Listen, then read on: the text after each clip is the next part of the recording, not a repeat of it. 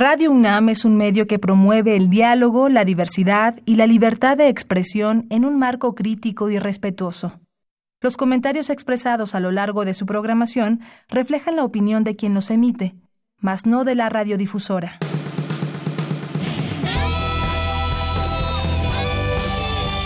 Prisma RU. Relatamos al mundo.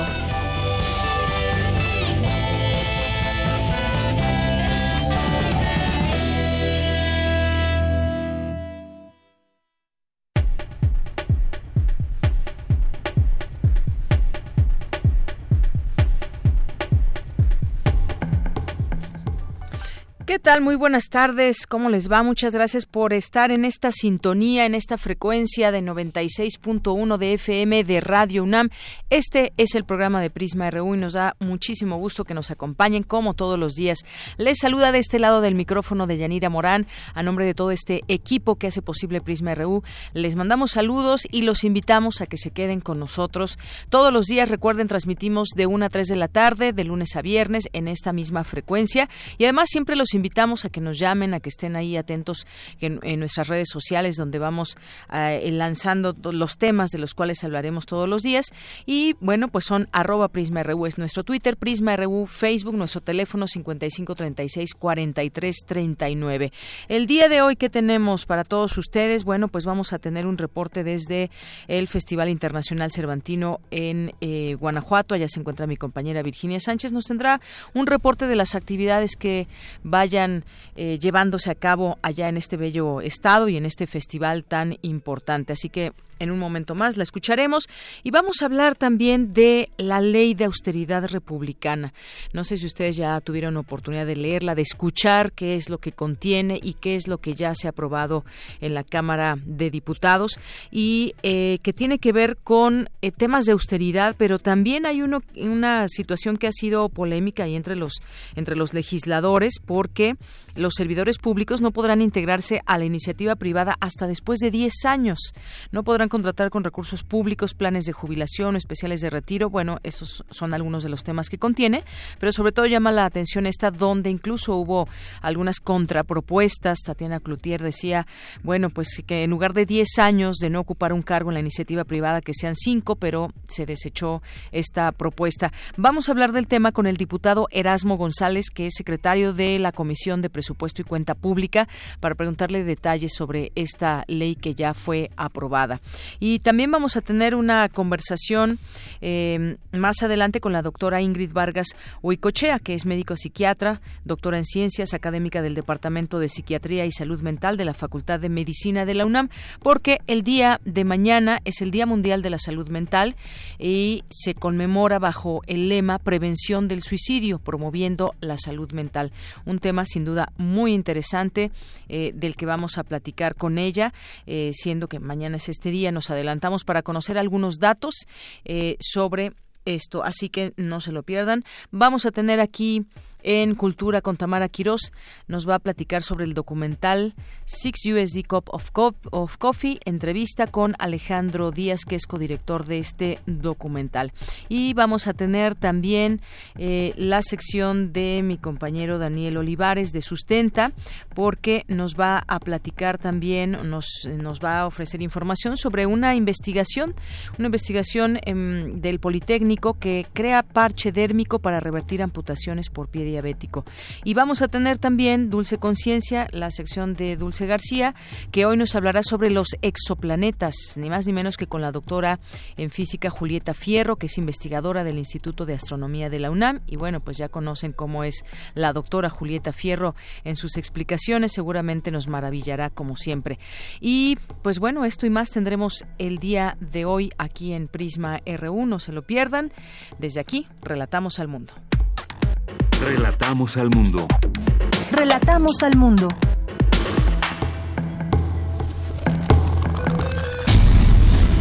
Hoy miércoles 9 de octubre de 2019 en los temas universitarios con el fin de impulsar una mayor difusión del conocimiento entre la sociedad, el CONACIT firmó un convenio con la Academia Mexicana de Ciencias. Cindy Pérez Ramírez nos tendrá la información. Entregan los premios Val UNAM en Ciencias de la Tierra 2018-2019. Cristina Godínez nos tendrá los detalles. Entregan el Premio Nobel de Química a los padres de la batería de ion litio. Dulce García nos tendrá también la información. En el Festival Internacional Cervantino de Guanajuato participan casi 3.000 artistas. Como les decíamos, allá se encuentra Virginia Sánchez, nos tendrá aquí la información. En los temas nacionales, el presidente Andrés Manuel López Obrador aseguró que negocia con el gobierno estadounidense para que los bienes confiscados del narcotraficante Joaquín El Chapo Guzmán sean entregados al país. La Secretaría de Energía negó que haber comprado crudo ligero de Estados Unidos en lo que va de la actual administración, negó haberlo comprado. Eh, la Comisión de Puntos Constitucionales del Congreso de Nuevo León aprobó por unanimidad una, propuesta para derogar el artículo 106 de la Constitución local, lo que el gobernador podrá, eh, por lo que con esto, el gobernador podrá ser enjuiciado por cualquier causa tal y como ocurre con los ciudadanos. La Sala Superior del Tribunal Electoral del Poder Judicial tratará hoy la consulta ciudadana sobre la denominada Ley Bonilla. La inflación se ubicó en septiembre en el objetivo del Banco de México del 3% anual por primera vez desde octubre de 2016. Es decir, que bajó la inflación. Y en los, temas internacionales, movimientos sociales y sindicatos, liderados por los indígenas, comenzaron hoy en Ecuador una huelga nacional, luego de que el presidente Lenín Moreno se negara a revocar medidas de austeridad que desencadenaron los peores disturbios en una década y dejaron a cientos de detenidos. Hoy en la UNAM, ¿qué hacer y a dónde ir? La Facultad de Ingeniería de la UNAM organiza la conferencia magistral Competencias directivas, herramientas esenciales para los líderes de cambio, con la ponencia de la maestra Ana Laura Plata Ramírez. La cita es hoy a las 17 horas en el auditorio Bernardo Quintana de la Facultad de Ingeniería en Ciudad Universitaria.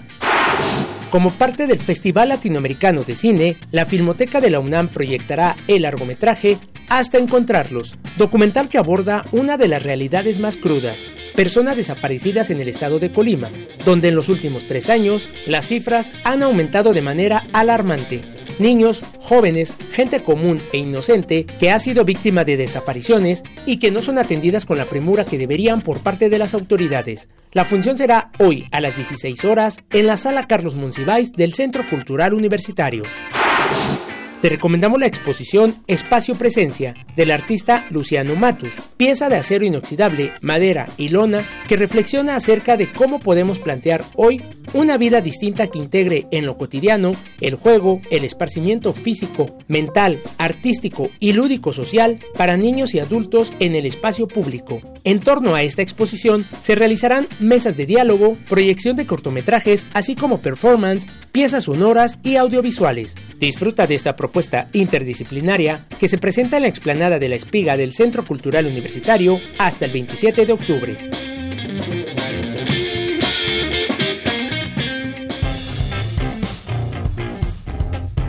Campus RU.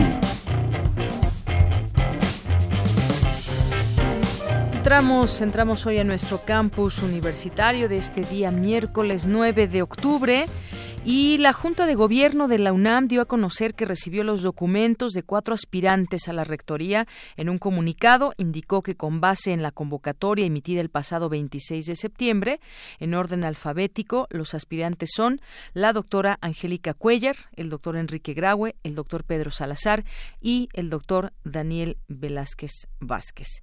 Y bien, bueno, pues estaremos por supuesto al tanto de lo que derive de sus propuestas y de esto que ya ha comenzado, que es el camino hacia la rectoría de algunos de los que hoy tienen estas intenciones y que ya se ha dado a conocer y hoy también lo podemos encontrar desde la información de nuestra universidad.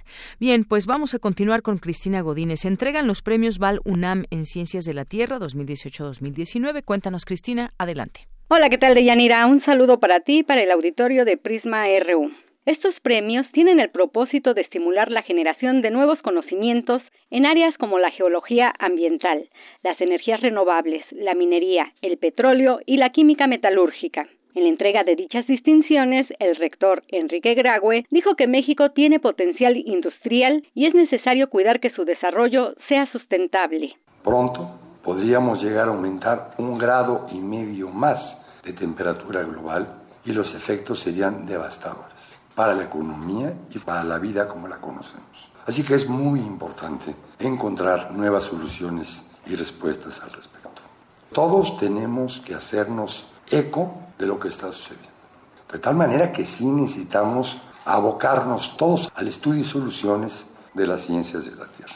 Por su parte, Dionisio Mitz, presidente del Consejo Directivo de Fundación UNAM, expuso que en esta segunda edición del premio se presentaron 52 trabajos de alta calidad. México cuenta con una sólida base industrial de una potencia media.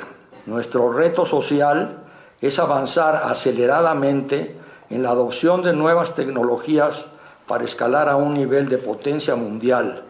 La competitividad de nuestras industrias debe construirse en lo posible y conveniente con tecnologías desarrolladas en el país para que todos los beneficios del desarrollo se capturen en México.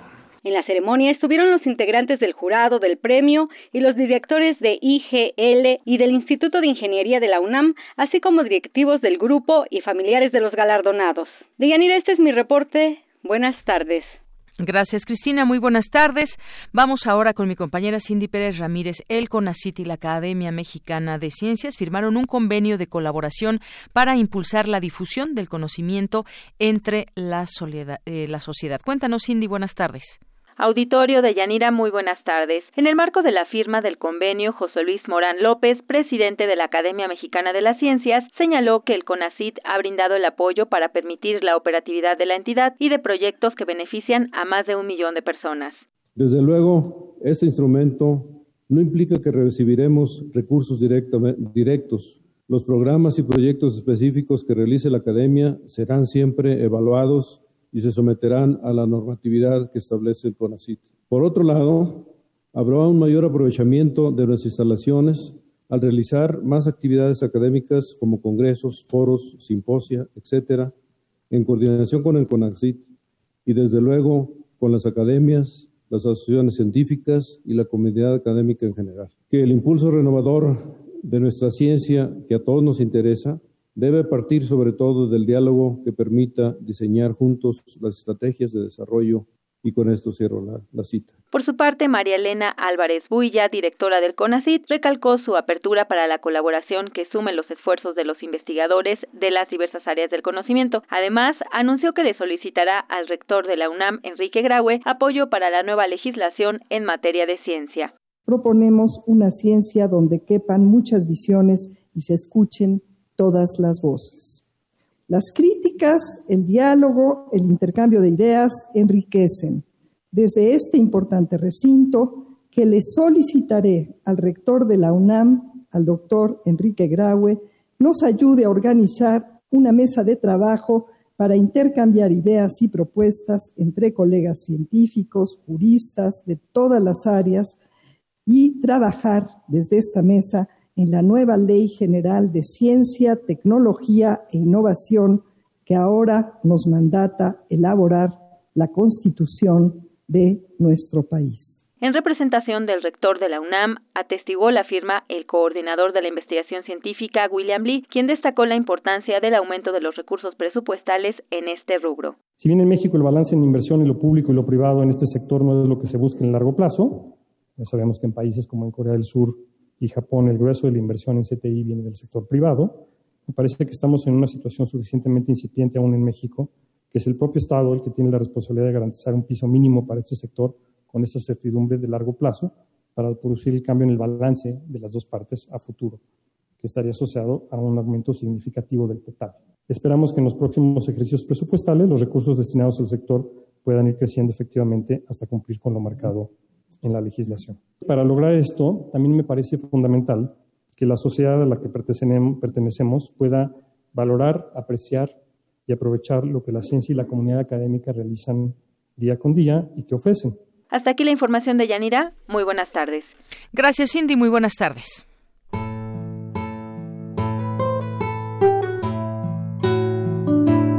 Festival Internacional Cervantino 2019.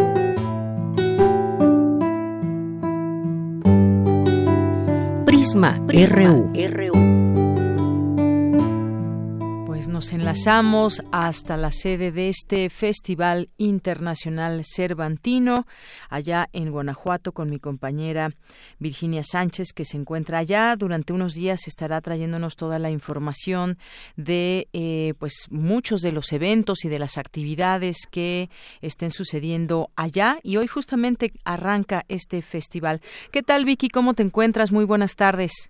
Hola, ¿qué tal? De Yanira, auditorio de Prisma RU, muy buenas tardes. Así es, pues ya me encuentro aquí en el hermoso estado de Guanajuato, donde pues el día de hoy inicia el Festival Internacional Cervantino en su edición 47 y donde pues tendrá como país invitado a Canadá y como estado invitado a Guerrero. Eh, la inauguración oficial se dará hoy a las 8 de la noche en la explanada de la Lóndiga de Granaditas con la presentación del colectivo canadiense porque, eh, bueno, como en cada año, el país invitado es el encargado de inaugurar con alguna actividad este festival y pues esta vez le toca a Tribe Called Red, conformado desde 2008 por Beat Witness y Toolman, y bueno, a través del género electrónico buscan revalorar la riqueza cultural, complejidad y diversidad de los pueblos originarios que viven en un contexto urbano y contemporáneo en Canadá.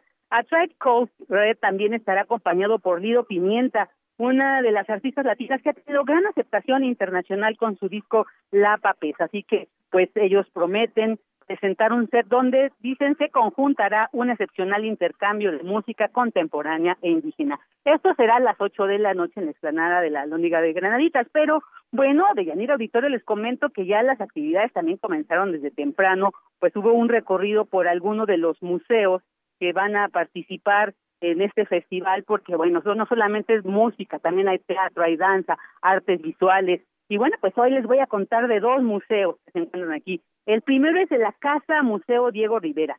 Esta está conformada por donde vivió Diego Rivera, que además es originario aquí de este estado, entonces se recupera como casa y se también se incorpora con la del vecino, que también la hace, es donde se hace el museo, por eso. Y bueno, ahí están presentándose dos unas exposiciones muy interesantes como la de bueno antes les quiero comentar o sea, en la casa de Diego Rivera porque ahorita estaba viendo aquí estos comentarios sí.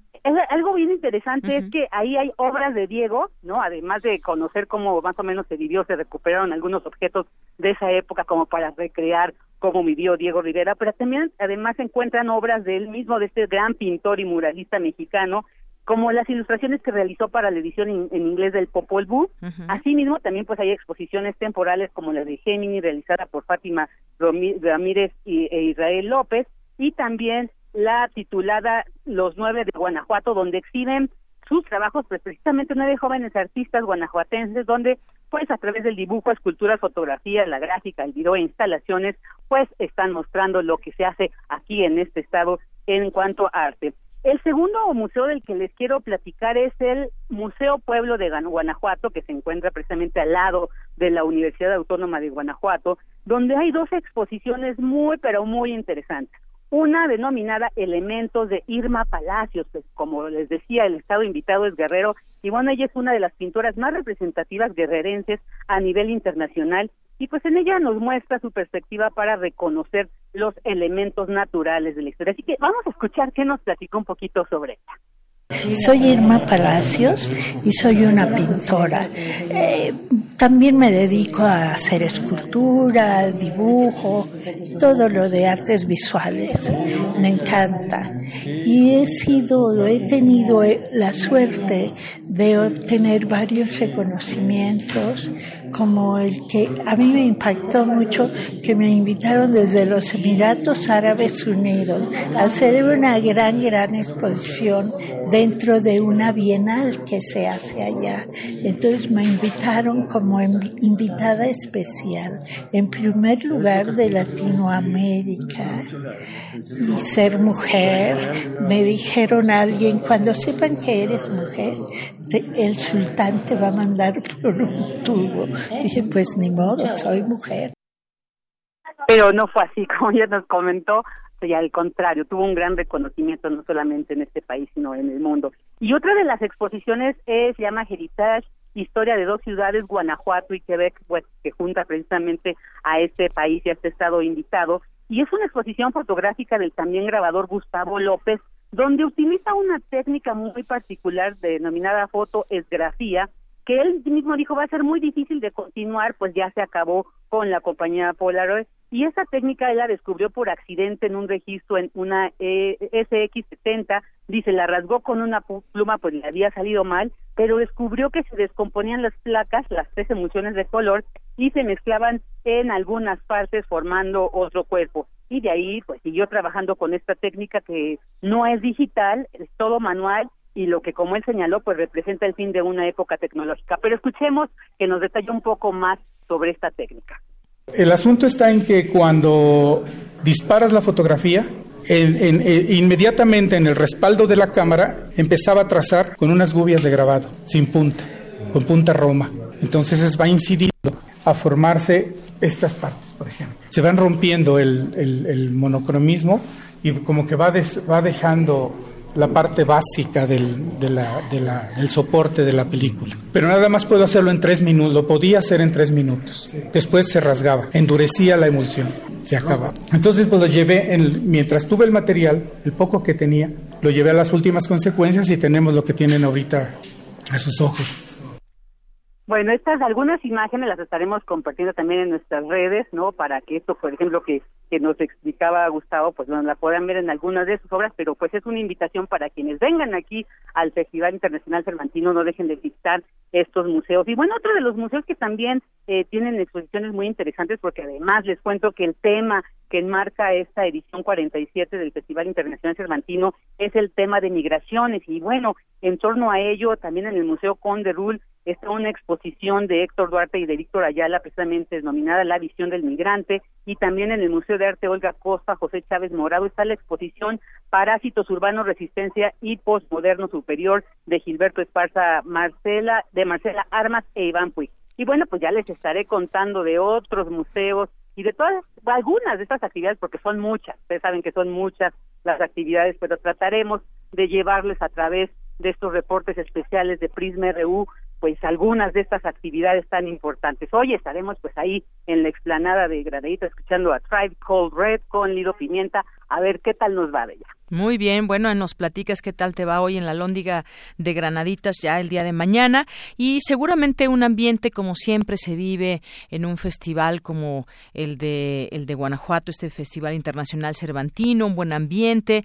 Hay que quienes nos están escuchando y pues van a ir próximamente, llévense unos buenos tenis y recorran sus calles porque también es maravilloso recorrerlas y encontrarse muchas y tantas eh, sorpresas. Así que pues ya nos irás platicando poco a poco poco. Por lo pronto, hoy nos das este recorrido por los museos. Muchas gracias, Vicky, y pues mañana nos escuchamos a esta hora. Por supuesto, un abrazo para todas y para todos. Gracias. Hasta luego. Para ti también, hasta luego. Bien, pues continuamos. Tu opinión es muy importante. Escríbenos al correo electrónico prisma.radiounam@gmail.com. Queremos escuchar tu voz. Nuestro teléfono en cabina es 55 36 43 39. Bien, pues el Día Mundial de la Salud Mental 2019 que se celebra mañana se conmemora bajo el lema Prevención del Suicidio promoviendo la salud mental. Desde hace seis años se celebra este día o se conmemora una fecha establecida por la Organización Mundial de la Salud en la cual se busca concentrar la atención mundial en la identificación, tratamiento y prevención de algún trastorno eh, emocional. Vamos a hablar de este tema, ya está en la línea telefónica. Le agradecemos mucho que nos tome esta llamada para conversar con nosotros aquí en Prisma RU a la doctora Ingrid Vargas Huicochea, que es médico psiquiatra, doctora en ciencias académica del Departamento de Psiquiatría y Salud Mental de la Facultad de Medicina de la UNAM. ¿Qué tal, doctora? Bienvenida a este espacio. Buenas tardes. ¿Qué tal? Muchísimas gracias. Buenas tardes. Bueno, pues eh, conmemorar este día significa significa entender lo que es un trastorno mental, lo que es una enfermedad mental, eh, cuál es su origen y, pues, por supuesto, su, su tratamiento. ¿Qué decir de esta eh, de este día y pues bueno, hablando de porcentajes, también una parte de la población padece algún tipo de trastorno o enfermedad eh, mental. Me gustaría que nos platicara cómo es que se trabaja, por ejemplo, desde la Facultad de Medicina y cómo podemos entender también y cómo detectar. Vamos a ir platicando poco a poco de estos temas, doctora. Claro que sí. Eh, yo creo que esta, e, este Día eh, Mundial de la Salud Mental es una, un esfuerzo de la Organización Mundial de la Salud para poder eh, hacer conciencia sobre los diferentes trastornos y condiciones que pueden impactar en algún momento dado ¿no? en las condiciones de salud mental en la población. Este año en particular, eh, porque cada año se va cambiando como de, énfasis, y este año en particular se le está dando relevancia a la problemática del suicidio ya como un problema no solamente de salud mental, sino como un problema de salud pública. Y en esta ocasión, pues básicamente lo que vamos a intentar los profesionales de la salud mental es como tratar de hacer diferentes foros, actividades donde se hable de lo que es la enfermedad mental, de lo que es el suicidio y tratar de generar conciencia entre la población. Así es, doctora. ¿De qué enfermedades estamos hablando cuando nos referimos a una enfermedad mental?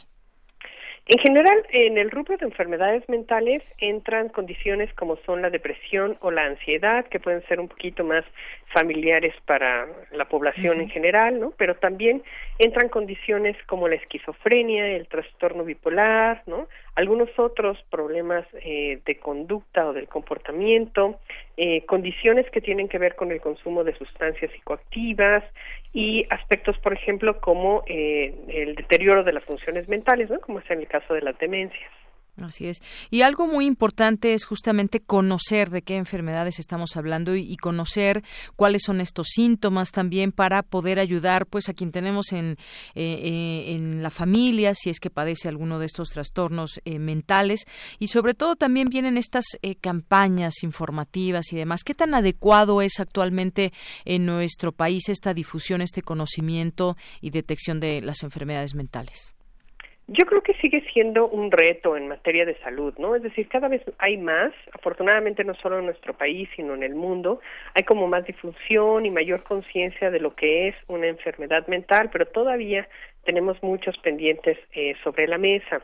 Actualmente hay varias iniciativas que están corriendo desde la nueva reestructuración ¿no? de los servicios de salud mental que, que se dan en nuestro país y creo que viene un momento interesante donde habrá que ver las nuevas propuestas, pero todavía falta mucha difusión. En general, si nosotros nos acercamos a la gente y le preguntamos en qué piensa cuando se le habla de enfermedad mental, desafortunadamente todavía hay como este sinónimo invariable ¿no? de locura se piensa que enfermedad mental es la locura. Y eh, creo que no nos percatamos aún no de que eh, en el cuerpo los diferentes órganos componentes de repente pueden tener alguna alteración no y pueden mal funcionar y cuando hay esa alteración en la función pues sobrevienen algunas molestias y aparece la enfermedad.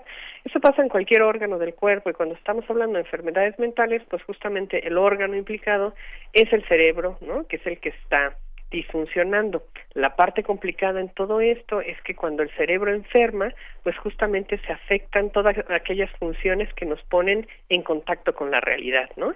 Y es ahí donde viene de repente eh, algo de dificultad en ubicar lo que implican estas enfermedades.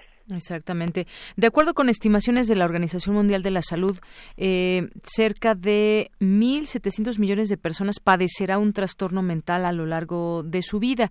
Pero hay, aquí hay un problema quizás porque muchas veces las personas no saben reconocer que tienen un, trastorno mental y bueno, pues para cada, para cada trastorno, para cada enfermedad existen estos, estos síntomas que muchas veces no es tan fácil identificar. ¿Qué es lo que, digamos, se recomendaría en este sentido cuando alguien siente, por ejemplo, algunos tiene síntomas de depresión, eh, cómo es que debe de tratarse, eh, se debe de, acercar a su médico general y después de ahí se traslada, cómo identificar sobre todo cuando se tiene un trastorno mental. Yo creo que ese es un punto importantísimo de Yanira. Eh, primero que nada, hay que especificar que todos como seres humanos tenemos derecho a presentar emociones, ¿no? que no se trata de patologizar las emociones normales o esperables, ¿no? Entonces todo el mundo tenemos derecho de repente a sentirnos tristes o a sentir cierto grado de ansiedad, pero la gran diferencia entre una emoción normal o esperable y una emoción que ya está siendo parte de una enfermedad a nivel cerebral, ¿no? De una enfermedad mental, es que esa emoción se presente de manera continua, casi todo el tiempo, de casi todos los días, por periodos determinados, ¿no? Por periodos largos, no nada más por un día, por un ratito, sino que ya esté permaneciendo ahí a través de semanas y que esté empezando a generar sufrimiento, tanto en la persona que lo está padeciendo como a su alrededor, ¿no? Entonces que esté generando sufrimiento y que empiece a generar disfunción, a lo mejor a partir de esa emoción, ¿no? persistente, esa emoción constante, empieza a generarse problemas relacionales, problemas con la familia, con la pareja, en el trabajo o en la escuela, el rendimiento se ve afectado, hay alteraciones en el sueño, y en el apetito. Entonces, eh, la duración, ¿no? la persistencia de los síntomas, eh, la intensidad de los mismos, el sufrimiento que empieza a generar, a generar, perdón, y la disfunción que resulta son los primeros indicadores para saber que esa emoción, esos pensamientos o ese comportamiento ya no son normales y que pudiera estarse presentando una enfermedad mental. Así es. Y además, bueno, pues hay que hablar también de cómo, cómo impactan en la vida cotidiana de las personas, cómo impactan, por ejemplo, a un, eh, a un joven cuando está estudiando, cómo impacta también a alguien que está trabajando, cómo va impactando esto y cómo muchas veces, pues, eh, debemos tener muy claro siempre que se deben de tratar de manera profesional, porque hemos visto de pronto que puede haber un eh, una situación e-, errónea en donde se da un medicamento y bueno, pues la persona después no le funciona. Hay muchas otras cosas. ¿Cuál debe, ser esta forma eh, correcta de tratarnos y cómo impactan en la vida cotidiana de las personas estas enfermedades, doctora? El impacto es múltiple, realmente le pegan a todas las esferas funcionales, ¿no? Eh, pensemos en un estudiante que, por ejemplo, son eh, los que vemos por acá en el departamento de psiquiatría, ¿no? El rendimiento académico se ve afectado, empieza a tener problemas con sus compañeros en el salón, con los profesores, con la familia, está reprobando, no se puede concentrar, está más irritable, ¿no? Entonces ese es como uno de los reflejos principales. En el ámbito laboral, pues es algo muy similar, ¿no? El rendimiento ya no es el mismo, el nivel de energía se ve comprometido, la concentración, la atención, la memoria, la parte eh, emotiva también está toda disregulada, entonces el impacto empieza a ser como en diferentes áreas. Y el primer paso que hay que hacer, que de repente es muy complicado porque esta línea de pasar entre las emociones y los pensamientos normales o esperables y la parte patológica es muy eh, es muy difícil de identificar, ¿no? Entonces las personas de repente no se dan cuenta cuando ya realmente están del lado del lado patológico, ¿no? del lado ya de la presencia de la enfermedad.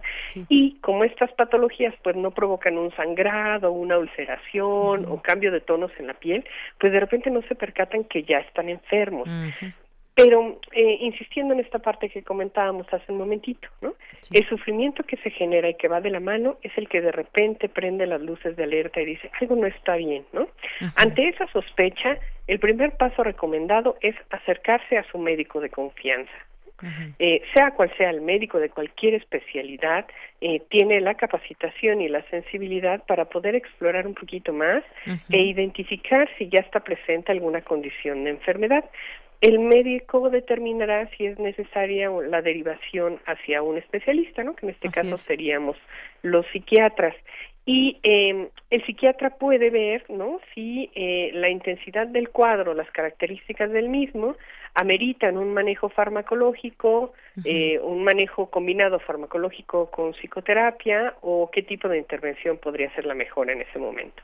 Así es. Y bueno, por último le, preguntaría, ¿estas enfermedades se curan o se tratan? La cura tiene que ver con la identificación completa y absoluta de la causa de una condición patológica, ¿no? Es decir, si yo tengo una enfermedad y ubico perfectamente bien cuál es la causa exacta, puedo tener una cura que ataque esa causa. En cuestiones de la mente, las causas son muy complejas. De hecho, normalmente decimos que son multifactoriales, porque hay un componente biológico, pero también aspectos ambientales, sociales y culturales que están influyendo en la aparición de esa enfermedad. De ahí que no tengamos la causa de un factor específico y por ello no tenemos una curación.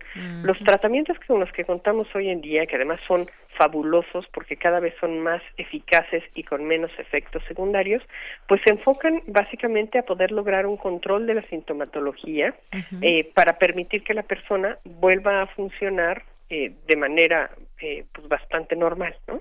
Pero en realidad no se cuenta con una cura porque no logramos la desaparición absoluta a lo largo de la vida de la persona, ¿no? Puede que se le haya controlado y la persona ya esté sin medicamento, pero si alguna vez lo experimentó, hay riesgo de que vuelva a aparecer, por eso tiene que hacer cambios importantes en su estilo de vida para evitar la reaparición de los síntomas. Muy bien. Bueno, pues esto es parte de lo que podemos decir hoy previo al día de mañana que se conmemora este Día Mundial de la Salud Mental 2019 y todo esto que nos ha eh, informado y que nos ha señalado que seguramente es información útil eh, quienes nos están escuchando, que quizás conozcan a alguien o sientan que pues tienen algún trastorno, hay una posibilidad siempre también con los profesionales. Así que muchísimas gracias, doctora, por esta conversación. Gracias a ustedes por el espacio y por el, interés en la difusión de este tipo de aspectos. Muchísimas gracias, doctora. Hasta luego. Que estén muy bien. Hasta luego. Igualmente, la doctora Ingrid Vargas Huicochea, médico psiquiatra, doctora en ciencias académica del Departamento de Psiquiatría y Salud Mental de la Facultad de Medicina de la UNAM. Porque tu opinión es importante, síguenos en nuestras redes sociales, en Facebook como Prisma RU y en Twitter como arroba PrismaRU. RU. Relatamos al mundo. Continuamos una de la tarde con 40 minutos. El Pleno de la Cámara de Diputados aprobó en lo general con 321 votos a favor, 124 en contra y una abstención el dictamen de la Ley Federal de Austeridad Republicana remitido por el Senado de la República. Este dictamen expide la Ley Federal de Austeridad y modifica leyes, las, eh, las leyes General de Responsabilidad Administrativa y Federal de Presupuesto y Responsabilidad Hacendaria. Platiquemos de este tema. Ya está en la línea telefónica la diputada de Morena, María de Los Ángeles Huerta del Río. ¿Qué tal, diputada? Muy buenas tardes. Bienvenida a este espacio. ¿Qué tal? Muy buenas tardes. Muchas gracias por la invitación. Saludo a usted y a su audiencia. ¿eh? Gracias. Gracias, diputada. Pues nos gustaría que nos platique un poquito más de detalles sobre lo que incluye esta, esta ley federal de austeridad republicana, porque eh, pues se habla de distintos recortes, se habla de distintas modificaciones y bueno, pues todo esto tiene un sentido de ser que es pues ahorrar dinero, pero hasta dónde, hasta qué punto y, y con qué sacrificios. ¿Qué nos puede decir de esta ley de austeridad republicana? Básicamente creo que el Estado en otros momentos ya hay alguna regulación que intenta pues cuidar, normar, ¿no? Eh, el gasto público, ver de qué manera se ayuda, ¿no? A que los recursos económicos que, que se tienen para la administración pues se cuiden bien, pero esta ley me parece a mí que de muy buena manera concentra, ¿no? Eh, esos esfuerzos de legislaciones que ya están en diferentes lados para que realmente se pueda mirar como que la austeridad pues es un valor muy importante para esta cuarta transformación, ¿no? Y además hay que tener medidas muy claras de cómo vamos a hacer estos ahorros. Entonces, mire, por ejemplo, algo que es muy relevante. No se puede, eh, ya no va a poder ningún funcionario público poder eh, ya no ya no podrá eh, saliendo de su de su cargo irse a trabajar a una empresa privada en donde pudiera utilizar esa información para beneficio de la empresa y por lo tanto información que de alguna manera es confidencial. Eso podía pasar antes. Usted sabe que hay muchos ejemplos y casos de funcionarios que después de ser presidente o después de ser responsables de ciertas áreas de la administración pública con información confidencial importante se fueron a trabajar a la empresa privada y pues, obviamente pues uno puede eh, pensar, ¿verdad?, que pusieron a la disposición de esa empresa o de esas empresas, pues alguna información que era, eh, pues, propia del Estado. Así es. Y que fue muy polémica esta parte, eh, diputada, permítame decirle eso, porque incluso hubo alguna propuesta que decía, bueno, ¿por qué tantos años, 10 y no 5, que no puedan ocupar algún cargo en alguna empresa que hayan tenido relación durante su mandato como funcionarios? ¿Por qué 10 años? A muchos les pareció demasiado. Sí, creo que eso eh, todavía no está totalmente definido, parece que se va tal vez se va a litigar y tal vez van a quedar los cinco años, ¿no? Todavía estamos en un proceso, no es tan claro si van a ser diez o cinco, ¿no? En todo caso, solamente sería concerniente al, al encargo que tuviste, ¿no? Si tú a ti te tocaba o a un funcionario director de director general hacia arriba le tocaba supervisar cierto tipo de empresas, por ejemplo, pues no puede, como ya te lo decía antes, eh, trabajar en eso. Por cinco años sería, es más o menos el promedio mundial, ¿no? Diez años, pues es como para garantizar más, creemos que va a quedar en cinco años, ¿no? Que de alguna manera esto se va a a rectificar, todavía no queda perfectamente claro por ahí, escuchamos que a lo mejor se iba a litigar al respecto, pero en todo caso cinco o diez años de no trabajar exactamente en algo de lo que tú tenías información, a mí me parece que es una medida muy importante que va a evitar grandes excesos y problemas de corrupción que hemos tenido en el pasado.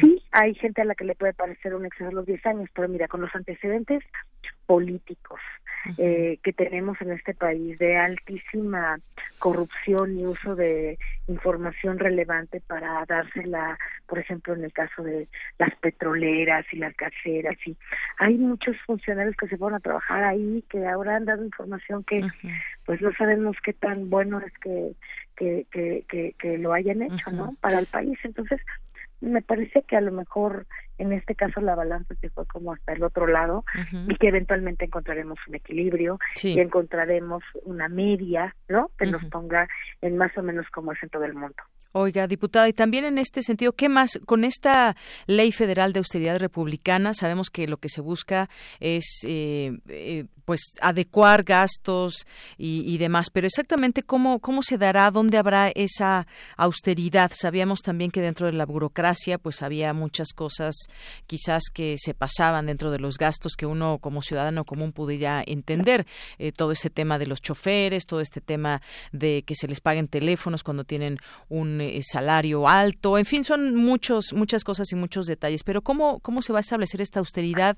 ¿Cómo se va a organizar para que vayamos entendiendo un poco lo que significa esto y que de pronto no espante porque puede suceder que, bueno, tantos recortes a dónde nos van a llevar, pero ¿cómo va a efectuarse y llevarse a cabo esta ley federal primero, Primero le platico, estas disposiciones de la ley son aplicables tanto a la Administración Pública Federal como a todos los poderes el poder legislativo, judicial e incluso los órganos constitucionales autónomos van a tener que eh, regirse por esta ley de autoridad, de, de, austeridad, perdón, esa es una primera una primera cosa. Después, ¿cómo va a ser? Bueno, se van a desarrollar indicadores de desempeño para que podamos con claridad definir cuándo y por qué estamos hablando de austeridad, ¿no? Porque cuando uno oye austeridad, como que dice, bueno, primero ya no hay más gastos faraónicos como los que había antes, ¿no? Lo que usted está mencionando.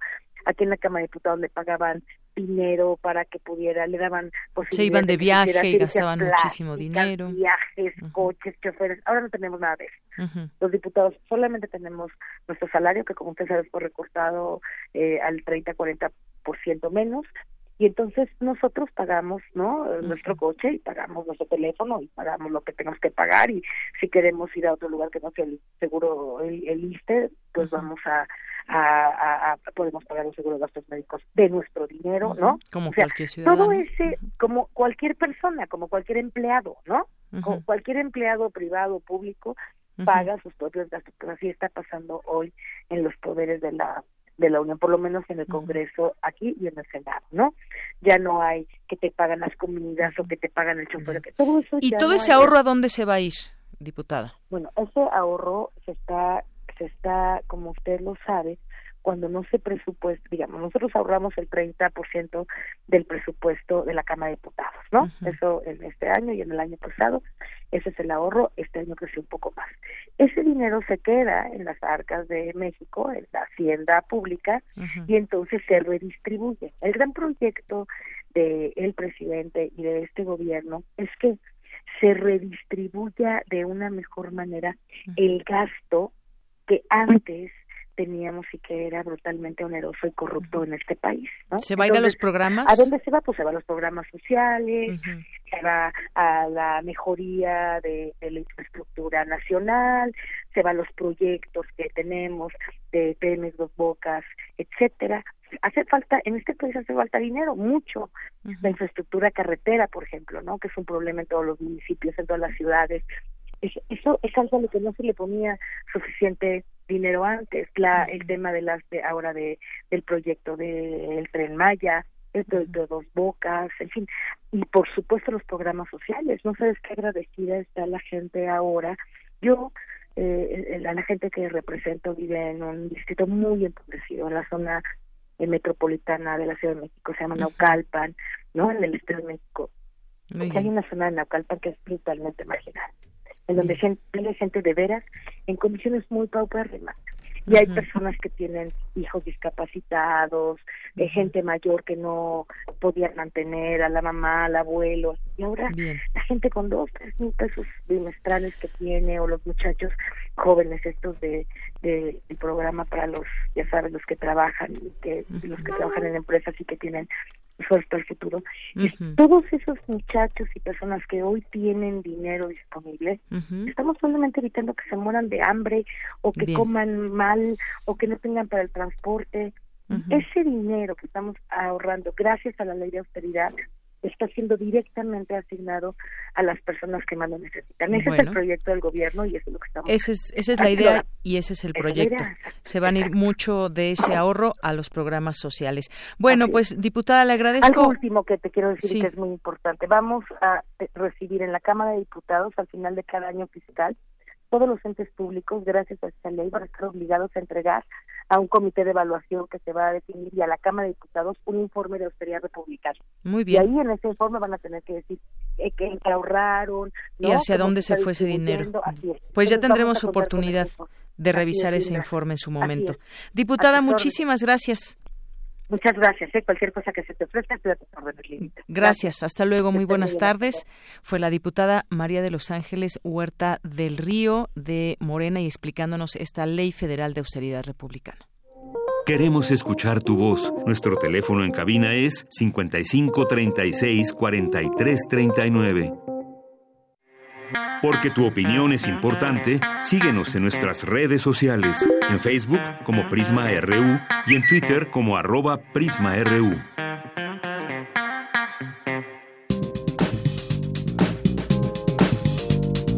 Cultura RU.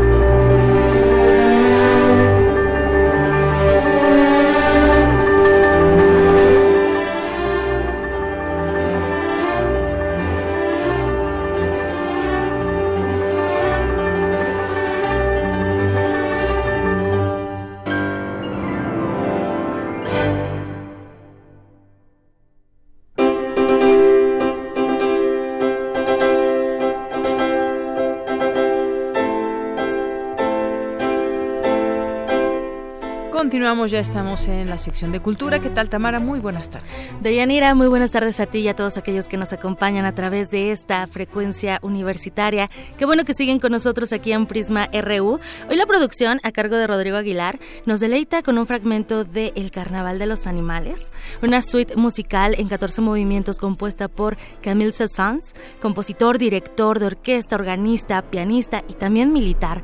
Camille eh, nació un 9 de octubre, pero de 19, 1835 en París y fue el creador de más de 400 composiciones en las que abarcó casi todos los géneros musicales. Escuchemos más de la introducción de El Carnaval de los Animales. Este ciclo se abre con una marcha que presenta al león.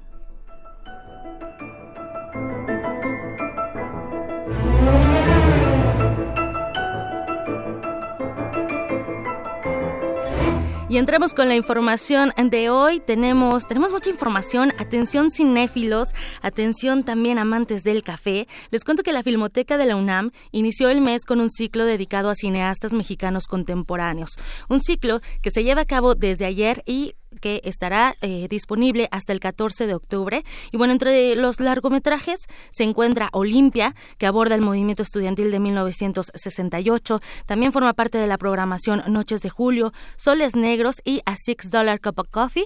Y justo de este estreno vamos a platicar hoy. En la línea ya nos acompañan Andrés Ibáñez Díaz Infante y también Alejandro Díaz San Vicente. Ellos son los directores de este documental. Alejandro, Andrés, bienvenidos a este espacio. ¿Cómo están?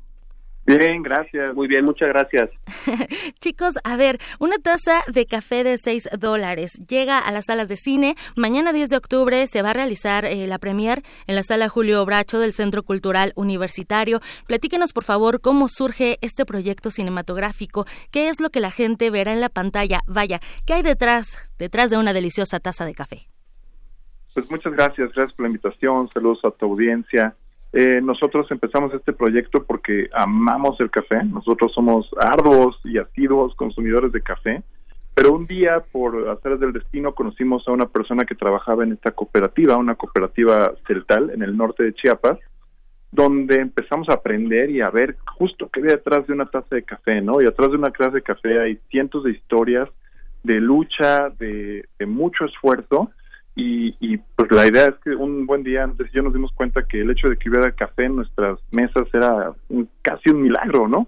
Entonces, eh, pues eso es un poco lo que quisimos llevar al público, eh, las historias de las personas que trabajan muy duro, muy, muy duro para llevar eh, el café a nuestras mesas y que se enfrentan a un sistema de, de mucha, mucha injusticia.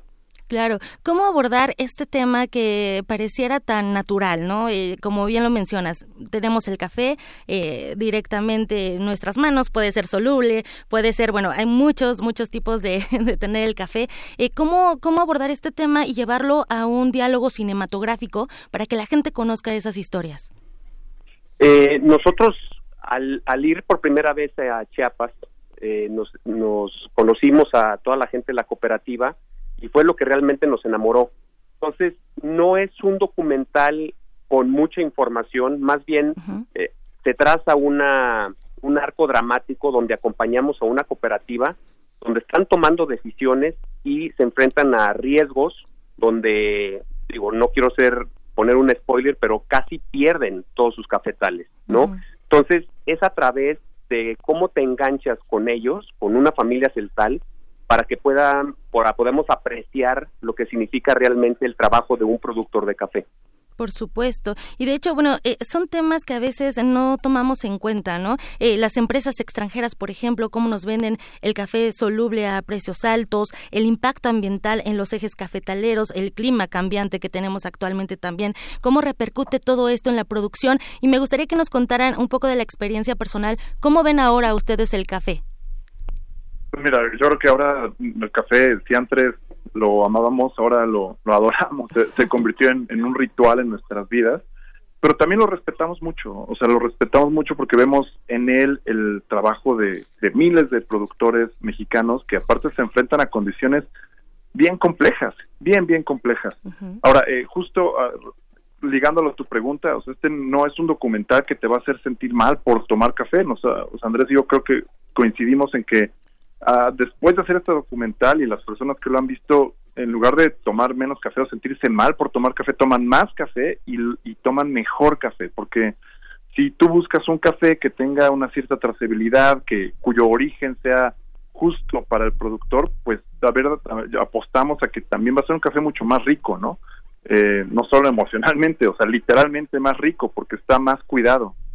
Por supuesto. Y además, bueno, aquí es eh, conocer esta historia, ¿no? También conocer un poco de la producción del café de esta región, que es Chiapas, también eh, de México. Y bueno, bien lo mencionas, hay un ritual detrás del café, hay diversos métodos de filtrado también que a veces pues no conocemos, incluso hasta el arte late, el proceso del café desde, desde los maestros tostadores, que también es un tema importante para tener aromas, incluso hasta la temperatura del café es importante para que lo podamos tomar inmediatamente. Eh, ustedes, no, mm, platíquenme un poco también como de esta parte en redes sociales, a través de su cuenta de Twitter, han compartido una serie de cápsulas también de diferentes cafeterías locales. Así es, pues cuando empezamos a trabajar en este documental, por investigación y también como para aprender y entrar al medio del café, empezamos a visitar a, cafeterías de especialidad en la Ciudad de México y todas hermanaron con, con el documental. La verdad es que nos abrieron las puertas y entonces ahora que es la promoción y el estreno del documental, ¿por qué no hacerlas parte de, de este evento, no? Todas han sido como muy cooperativas, realmente existe una hermandad entre el gremio. Eh, hay veces que, por ejemplo, en la colonia Roma, a tres establecimientos podríamos decir que hay competencia entre cafeterías y no, la verdad es que cada quien tiene, tú estás distinto o, sirve de algún método diferente, entonces este el gremio realmente nos ha apoyado y, estamos pues, felices y muy pues muy agradecidos con todas las cafeterías y tostadores que nos han apoyado a lo largo de este documental. Excelente. Alejandro, Andrés, y bueno, mañana, mañana van a estar ahí ustedes presentes, si no, si no me equivoco, van a estar eh, hablando acerca de este documental antes de la proyección o después, y la entrada es libre y el cupo, por supuesto, pues sí, es limitado, pero para que la gente que nos escucha, cuéntenos, este, a qué hora, a qué hora van a proyectar esta película. Pues hay que llegar muy temprano, este, preferiblemente a las seis y media, porque a las siete empieza y lo más bonito de todo no es que estemos nosotros ahí presentando, sino que vienen muchos de nuestros hermanos celtales de, Chiapas, van a viajar eh, este, 14 pues, horas para poder acompañarnos. Son alrededor de 25 y este pues les dijimos que ellos ya la vieron, ya vieron la película y la película está eh, tiene un 40% hablado en celtal y entonces este el, tenerlos aquí en una sala como la sala Julio Bracho sentados todos compartiendo la historia creo que es lo más importante por supuesto, conocer esa historia que, bueno, a través del diálogo cinematográfico ustedes ofrecen a nuestro auditorio y a todos los que se quieran acercar a conocer más de una taza de café de seis dólares. Andrés Ibáñez Díaz Infante y Alejandro Díaz San Vicente, muchísimas gracias por tomar la llamada. También recordamos a la gente que nos escucha que, además de la Ciudad de México, esta película se va a estar eh, proyectando en Monterrey, Guadalajara, Zacatecas y Chihuahua. Muchísimas gracias. Saludos a toda tu audiencia y pues eh, ojalá vayan muy muy encafeinados, les va a gustar la película y se les va a antojar más café. Yo también soy fan del café. Muchísimas gracias. y mucho éxito que llegue a muchas más salas este documental. Muchísimas gracias Alejandro y Andrés. Hasta luego. Hasta luego. Bueno, Deyanira, esta es una de las opciones que ofrece la Filmoteca de la UNAM. Acérquense, por favor, a su cartelera para que conozcan más de las proyecciones y de las películas de este y de otros ciclos que siempre nos ofrecen. Ellos fueron Alejandro y Andrés, directores de A Six Dollar Cup of Coffee. Muy bien, muchísimas gracias Tamara y es momento de irnos a un corte para regresar a la siguiente hora, la segunda hora de Prisma RU. Prisma RU. Relatamos al mundo.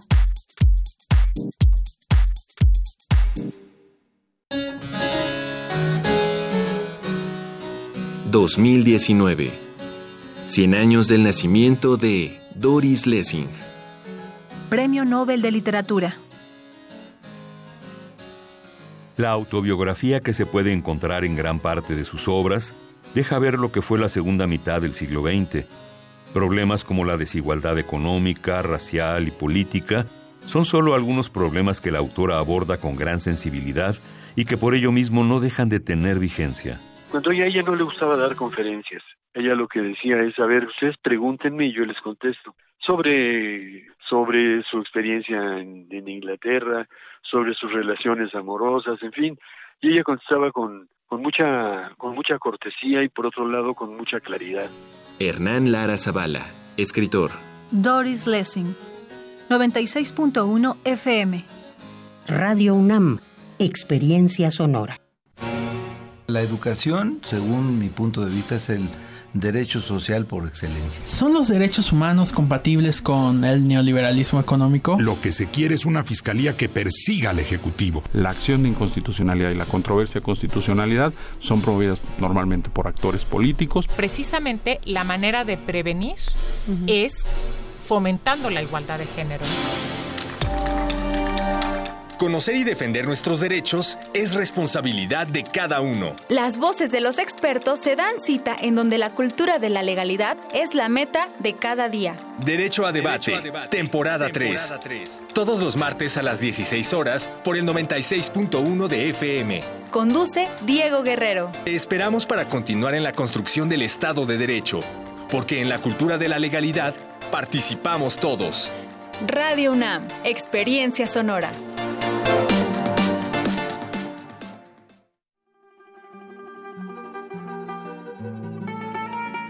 De Alcorcón a los Balcanes.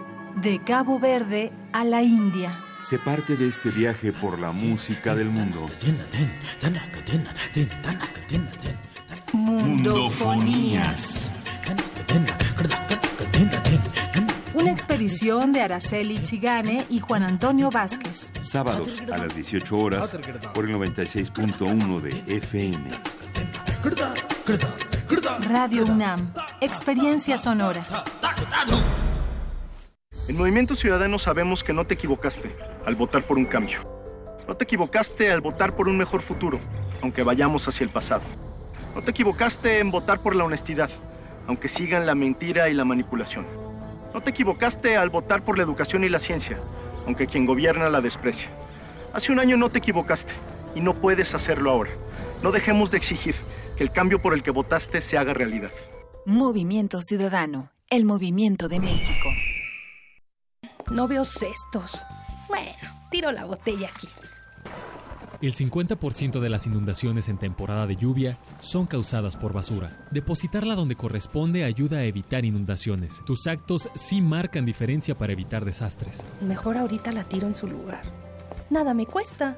Cuando previenes, multiplicas la protección. Tú también conviértete en guardián de la protección civil. Sistema Nacional de Protección Civil. Gobierno de México. Teorías recientes y no muy descabelladas sugieren que nuestra realidad podría ser el holograma de una simulación de computadora controlada por una civilización mucho más avanzada. De ser el caso, comprender la tecnología es comprender la totalidad de nuestra existencia. Resistor. Esto es una señal.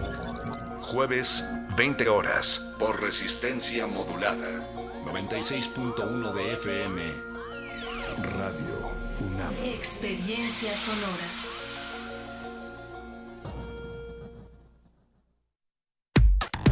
Relatamos al mundo. Relatamos al mundo.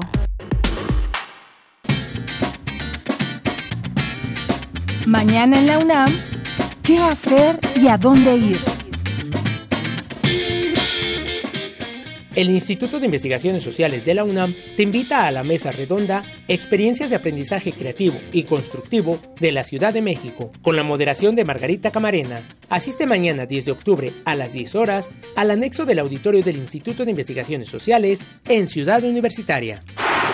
Como parte de su estreno nacional, se proyectará la cinta Olimpia del director mexicano José Manuel Cravioto, quien utiliza la técnica de rotoscopía pintando encima del cuadro de la película para diseñar imágenes de animación. La trama mezcla la ficción con hechos reales para recrear el movimiento estudiantil de 1968. Entre los libros de su casa, un niño de 8 años encuentra La Noche de Tlatelolco de Elena Poniatowska, libro emblemático de este movimiento que expone algunas páginas con imágenes que tatuaron la memoria y forjaron la vocación social de este director y escritor mexicano. Esta es la primera película de ficción producida por la UNAM sobre dicho suceso. Disfruta del estreno de esta cinta mañana 10 de octubre a las 16.30 horas en la sala Julio Bracho del Centro Cultural Universitario. La Facultad de Ciencias Políticas y Sociales de la UNAM te invita a su encuentro internacional Políticas Universitarias sobre la Discapacidad, Actores, Ejes e Intersecciones, que se llevará a cabo los días 10 y 11 de octubre de 9 a 14 horas en el auditorio Pablo González Casanova de la Facultad de Ciencias Políticas y Sociales en Ciudad Universitaria. Para Prisma RU, Daniel Olivares. Gracias a mi compañero Daniel Olivares. Pues ya estamos en esta segunda hora de Prisma RU. Gracias por seguir con nosotros, por seguir en esta eh, compañía que nos hacen ustedes y les hacemos nosotros. Gracias a todos, también los que se han comunicado a través de nuestras redes sociales. Es muy importante para nosotros conocer su opinión, saber que están ahí, saber que les interesan o no los temas que les vamos presentando, que elegimos para el programa todos los días. Bien, por aquí veo que nos escribe Marco Fernández. Nos dice, urge fortalecer las asociaciones y colegios de profesionales para implementar el servicio público de carrera para que los puestos en el gobierno se ocupen por las personas idóneas. ¿De qué suponen los legisladores? Eh, ¿De qué se supone los legisladores eh, vivirán los exfuncionarios? Pues sí, es una buena pregunta que decía la, la diputada, aunque ya fue aprobada eh, esta ley. Podría discutirse el tema de la cantidad de años de no ocupar algún puesto en alguna empresa privada. Ya lo veremos. Gracias, Marco Fernández, por tu comentario. Gracias también a las personas que están aquí presentes, Román Hernández García, Bimael Hernández, que siempre nos acompañan, Alejandro Cardiel, Josela, Cuculcán, muchas gracias. Eh, Lisbeth Quiroz, César Soto nos dice la depresión y padecimientos mentales, una situación de salud pública difícil en la práctica real, es el diagnóstico oportuno y preventivo y sobre todo evitar el suicidio en caso extremos. Eh, nos dice también eh, prácticamente toda la actividad intensa en el Festival Internacional Cervantino es durante la noche y madrugada, algunas actividades y teatro callejero en el día, buen humor, saludos, eh, nos dice Aquí César Soto, muchas gracias. Napoleón Cárdenas dice, les comparto mi experiencia. Desde hace dos años me diagnosticaron con ansiedad otros médicos que es depresión y recientemente que se trata de un problema neurológico. Ojalá pueda escuchar la doctora eh, por supuesto, esto puede llevar a situaciones extremas. Gracias, Napoleón. Pues lo que ella nos recomendó y me parece que es lo más adecuado, lo más lógico, es acudir al, al médico. Ya lo hiciste en este caso, Napoleón, y bueno, pues dar un seguimiento puntual a todo esto y en donde ese tratamiento que se lleve, pues también la persona eh, vea ese progreso poco poco a poco. Muchas gracias y pues cualquier situación podríamos ponerte en contacto con la, eh, no solamente con la doctora, sino ahí también en el departamento eh, de psiquiatría o para que tengas más eh, opciones o puedas conocer, quizás conocer una opinión al respecto. Gracias. David García también nos dice eh, por aquí eh, espero con ansiedad la charla.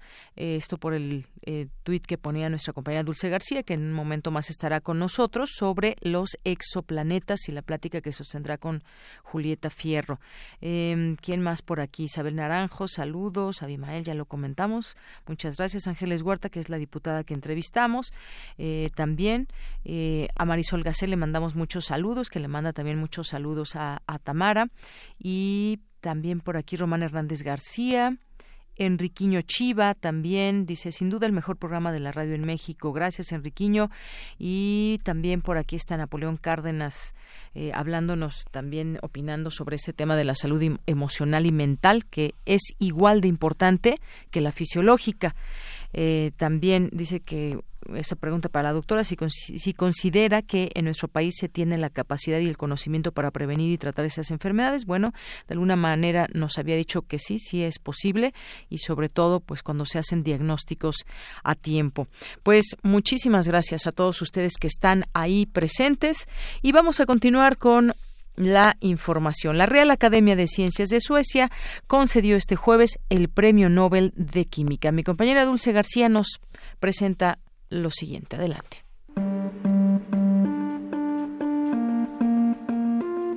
La Real Academia de las Ciencias de Suecia reconoció con el Premio Nobel de Química a los padres, según han sido nombrados, de las baterías de ion litio recargables para dispositivos inalámbricos. El estadounidense John Goodenow, el británico Stanley Whittingham y el japonés Akira Yoshino impulsaron la creación de una batería potente y ligera que pudiera hacer posible un mundo libre de combustibles fósiles. Como muchos inventos, este también surgió de la necesidad. En plena crisis del petróleo en la década de 1970, el gigante Exxon decidió diversificar sus actividades, así que reclutó a algunos de los científicos más importantes de la época en el campo de la energía. Fue entonces cuando Bittingham comenzó a investigar sobre superconductores y descubrió un material extremadamente rico en energía que utilizó para crear un cátodo innovador en una batería de litio. Estaba hecho de disulfuro de titanio que a nivel molecular tiene espacios que pueden intercalar iones de litio. El resultado del trabajo de estas tres mentes en conjunto fue una batería ligera y resistente que puede cargarse cientos de veces antes de que su rendimiento se deteriore. Bien, muchas gracias a Dulce García. Y nos vamos ahora con mi compañero Daniel Olivares en la sección de Sustenta. Una investigadora del Politécnico crea parche dérmico para revertir amputaciones por pie diabético. Adelante.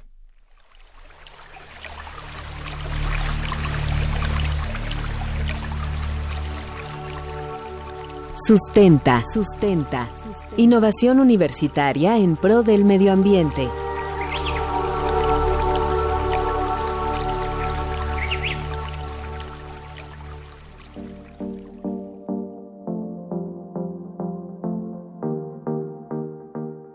La diabetes es una enfermedad crónica que afecta a un alto porcentaje de la población y es directa o indirectamente la segunda causa de muerte. En México se calcula que 7% de la población general la padece y 21% del total tiene entre 65 y 74 años de edad. Una de las afectaciones más recurrentes de esta enfermedad son las amputaciones de miembros inferiores. Las complicaciones del pie diabético son muy comunes y representan un grave problema de salud en México, por su alta frecuencia, costos elevados y dificultades en su manejo. En México existen 100.000 personas que sufrieron una amputación en alguna de sus extremidades inferiores a causa de la diabetes. Ante esta situación, investigadores del Instituto Politécnico Nacional crearon un parche dérmico que ayuda a revertir las amputaciones por pie diabético. La maestra Cristian Mariel Sáenz Santos, del Centro de Biotecnología Genómica del Politécnico Nacional, diseñó este parche y nos explica cómo nació este proyecto. Eh, este proyecto tiene antecedentes, obviamente, más o menos como unos cuatro años. Uno de mis compañeros, el doctor Omotayo Oyedara, es de Nigeria, él realizó el primer aislamiento de, de los Bacteriorus en México y bueno, surge la, la necesidad de, de, estar buscando las características de esta bacteria. Ya había algunos otros aislamientos en, otros países, pero digamos que hay muy poca explotación de, de las características que tenía la, la, bacteria, que es una bacteria predadora de otras bacterias gram negativas. Y pues bueno, eh, este proyecto era más enfocado a lo genómico y quisimos ver la, la posibilidad de ya utilizar el potencial de la bacteria en un, alguno de los padecimientos que existen actualmente. Y bueno, una área de oportunidad vimos que las infecciones de pie diabético pues, pues, son bastante importantes y surge el, una, una creación de alternativa de tratamiento como, como es el, el parche mismo que estamos realizando. Este parche es único a nivel mundial ayuda a revertir el índice de amputaciones asociadas al pie diabético, ya que es capaz de acelerar la cicatrización de heridas y úlceras provocadas por la afección, además de eliminar infecciones producidas por bacterias resistentes a los antibióticos que dificultan la acción de los tratamientos. Así lo explica la maestra Sáenz Santos. Bueno, sí, la investigación está a cargo del doctor Mario Alberto Rodríguez Pérez, es mi director de tesis, y bueno, desarrollamos eh, la creación de este parche utilizando esta bacteria que es eh, utiliza como fuente de alimento otras bacterias. Entonces, lo que hicimos fue desarrollar un, un parche dérmico que tiene las características que brindan soportes eh, al momento de la migración celular, por ejemplo, para los eh, diabéticos que, que tienen una herida, se realizan vendajes, se quita el vendaje, se, se utiliza eh, un desbridamiento, se, limpia la herida, pero al momento de estar limpiando y eliminando el vendaje, cada vez que se tienen que hacer estas limpiezas, pues se lleva tejido de granulación. Entonces, digamos que lo que le costó al cuerpo eh, pues realizar la, en el proceso de cicatrización retarda ese, ese proceso. El aporte de la maestra Christian Sáenz representa una alternativa factible para atender este problema de salud que ha registrado un incremento constante e implica una inversión creciente para las instituciones de salud pública. El parche dérmico es elaborado a partir de biopolímeros que actúan como coadyuvantes en el proceso de cicatrización. Además, contiene un agente bioactivo que al ser una bacteria predadora de otras bacterias patógenas, elimina una gran diversidad de microorganismos presentes en las heridas de pie diabético, inclusive aquellos que son resistentes a los antibióticos. Es importante resaltar que este parche es un coadyuvante que se debe utilizar de manera conjunta con el medicamento recetado por el médico tratante. Una de las ventajas más importantes de este parche es que puede ser reabsorbido por la piel y una vez que se coloca en la herida no será necesario retirarlo, lo cual permite que el proceso de cicatrización sea más rápido, evitando así desprender el tejido de granulación. El parche también actúa como barrera para evitar que penetren a la herida microorganismos. La maestra en ciencias no se explica. Una de las ventajas de este parche es que es adherible, que una vez que está en la, en la herida, este es eh, reabsorbido por la piel. Entonces solamente hay que estar haciendo las aplicaciones de, de lo que vayan a ser las dosis por los parches y no tiene que retirarse. Entonces digamos que es una ventaja que al no tener que retirar y no se lleve tejido de granulación, pues digamos que acelera el proceso de cicatrización y si hay una infección, en este caso la bacteria predadora que está presente en el, en el parche, pues eliminaría la infección ayudando a que se haga correctamente el proceso de, cicatrización.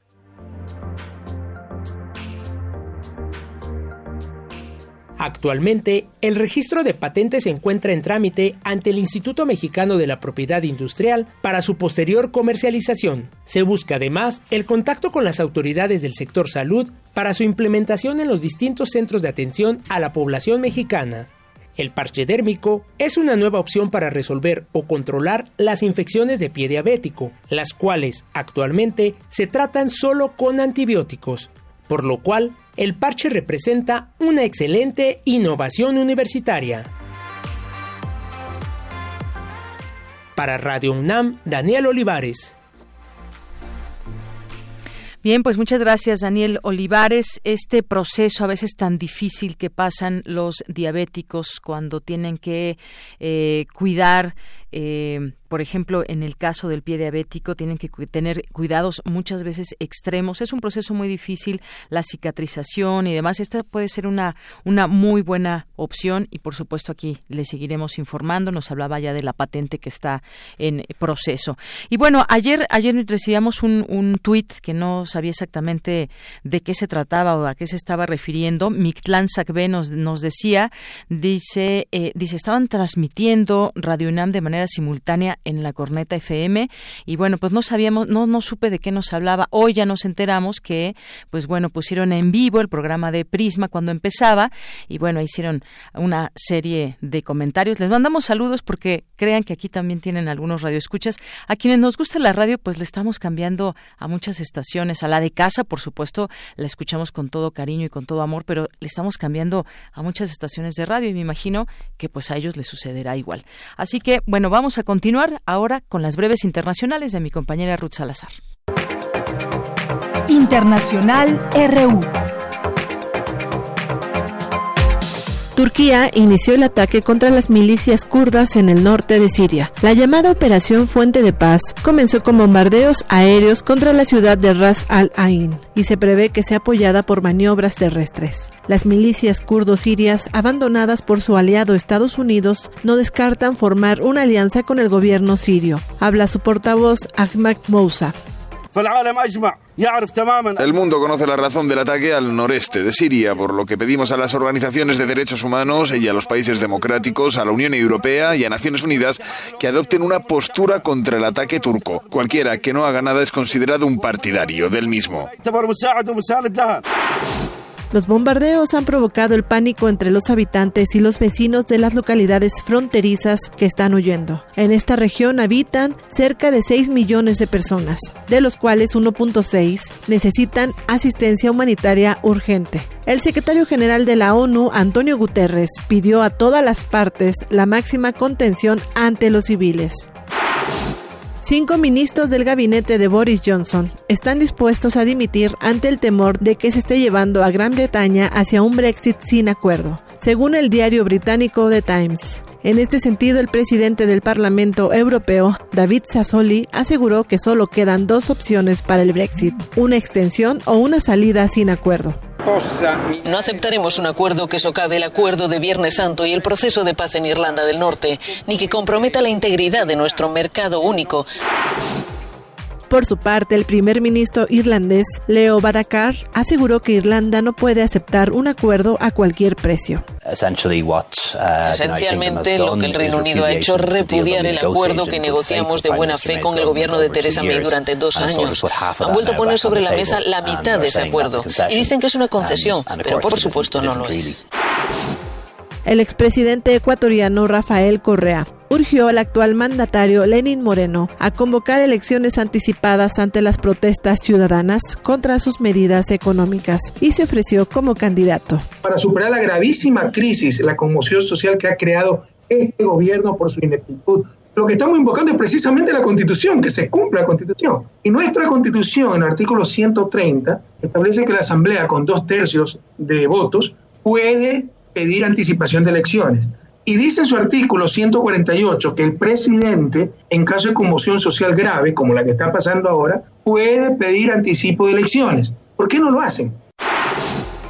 Mañana será el primer día en que las mujeres en Irán podrán acudir a los estadios de fútbol, pero no todos están contentos con el levantamiento del veto. Sectores religiosos conservadores escribieron una carta para pedir la dimisión del ministro de Deportes por dicha decisión con audios de Euronews, las breves internacionales con Ruth Salazar.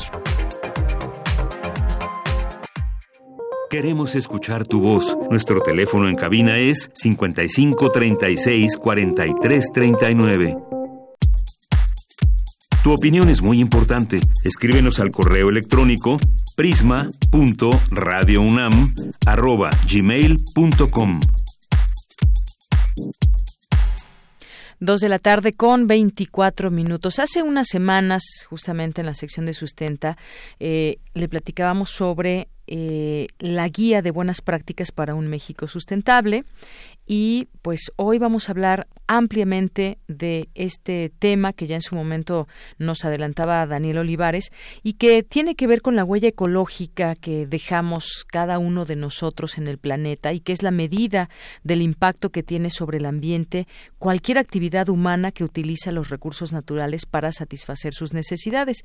Y esta guía de buenas prácticas y consumo responsable es producto del Seminario Universitario de Sociedad, Medio Ambiente e Instituciones de la Agenda Ambiental 2018 de la UNAM. Y para hablar de este tema nos acompaña aquí en cabina Alfonso de la Vega Rivera, que es investigador del Instituto de Investigaciones Sociales y es uno de los autores justamente de esta guía de buenas prácticas para un México sustentable. ¿Cómo estás, Alfonso? Bienvenido. Hola, Deyanira. Muchas gracias. Un placer estar aquí en Radio UNAM.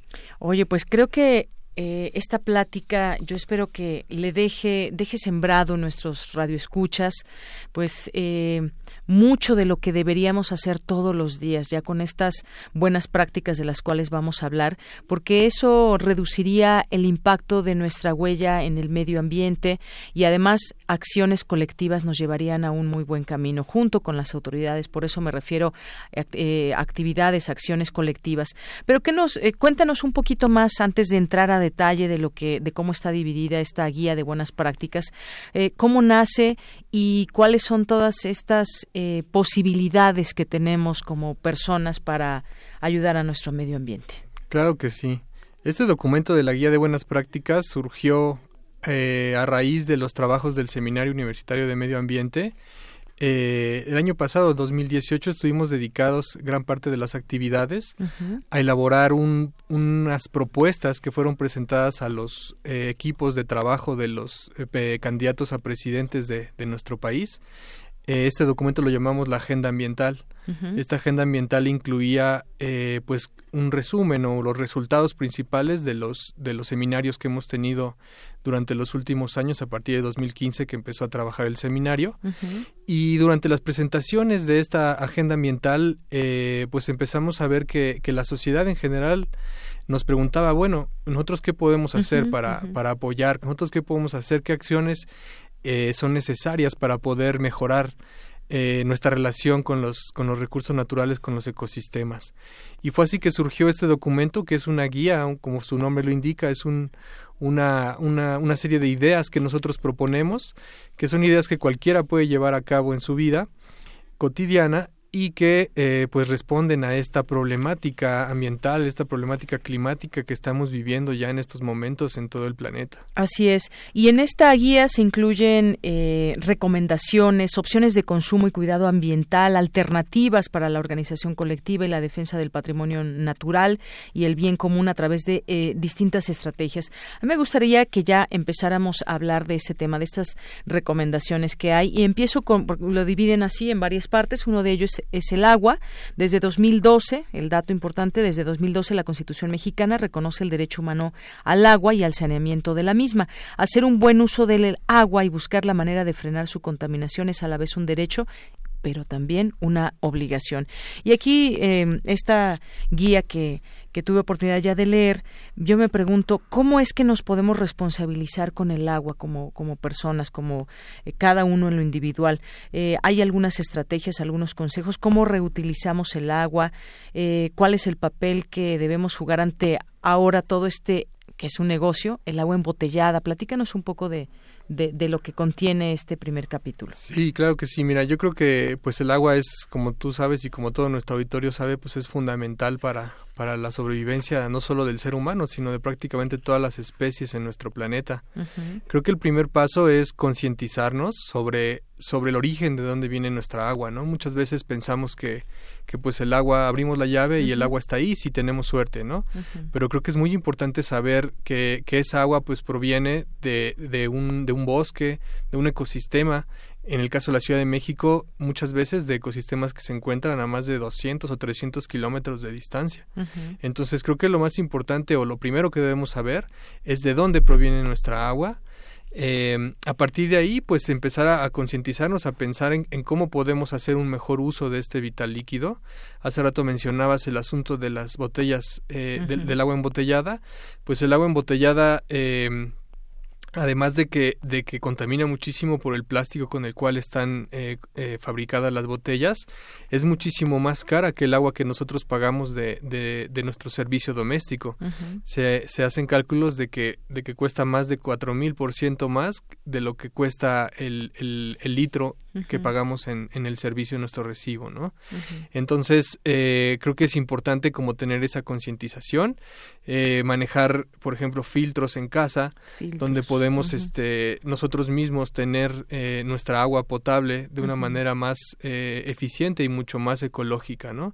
Además de todo lo que conlleva también transportar el agua en botella, porque no solamente es el plástico de la botella, sino todo el, el, el, carbono que se, que se utiliza para transportar las botellas. Claro, hoy en día vemos camiones específicos que transportan agua embotellada y están consumiendo, por supuesto, energéticos, gasolina y contaminando. Exactamente, y en muchos casos las comunidades de donde proviene nuestra agua que, que tenemos aquí en la zona metropolitana, esas mismas comunidades no tienen acceso al agua, a pesar de que, de que se está generando en, en, los lugares donde, donde ellos viven y donde ellos históricamente han, han, han cuidado de los recursos naturales. Así es, y, y, pero ¿cómo rompemos con este ciclo del consumo del agua embotellada? Decíamos uh, antes de empezar fuera del aire que tiene que ser una responsabilidad individual, pero también en conjunto con con mucha gente, con autoridad, autoridades, las propias empresas que pues bueno, se están haciendo ricas y demás, pero si de, qué pasaría si dejáramos de comprarlas, ¿no? Esa esa podría ser la solución, pero lo tenemos tan a la mano en la tienda de la esquina que nos es fácil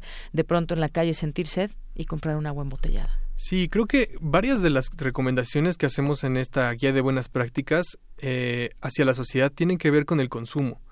Yo creo que, que la sociedad tiene como dos grandes oportunidades de incidir rápidamente de una manera muy notoria en, en, el cambio de paradigma hacia el cuidado del medio ambiente. Una de ellas es el, nuestros hábitos de consumo, eh, saber qué estamos consumiendo, cómo lo estamos consumiendo y qué implica lo que estamos consumiendo.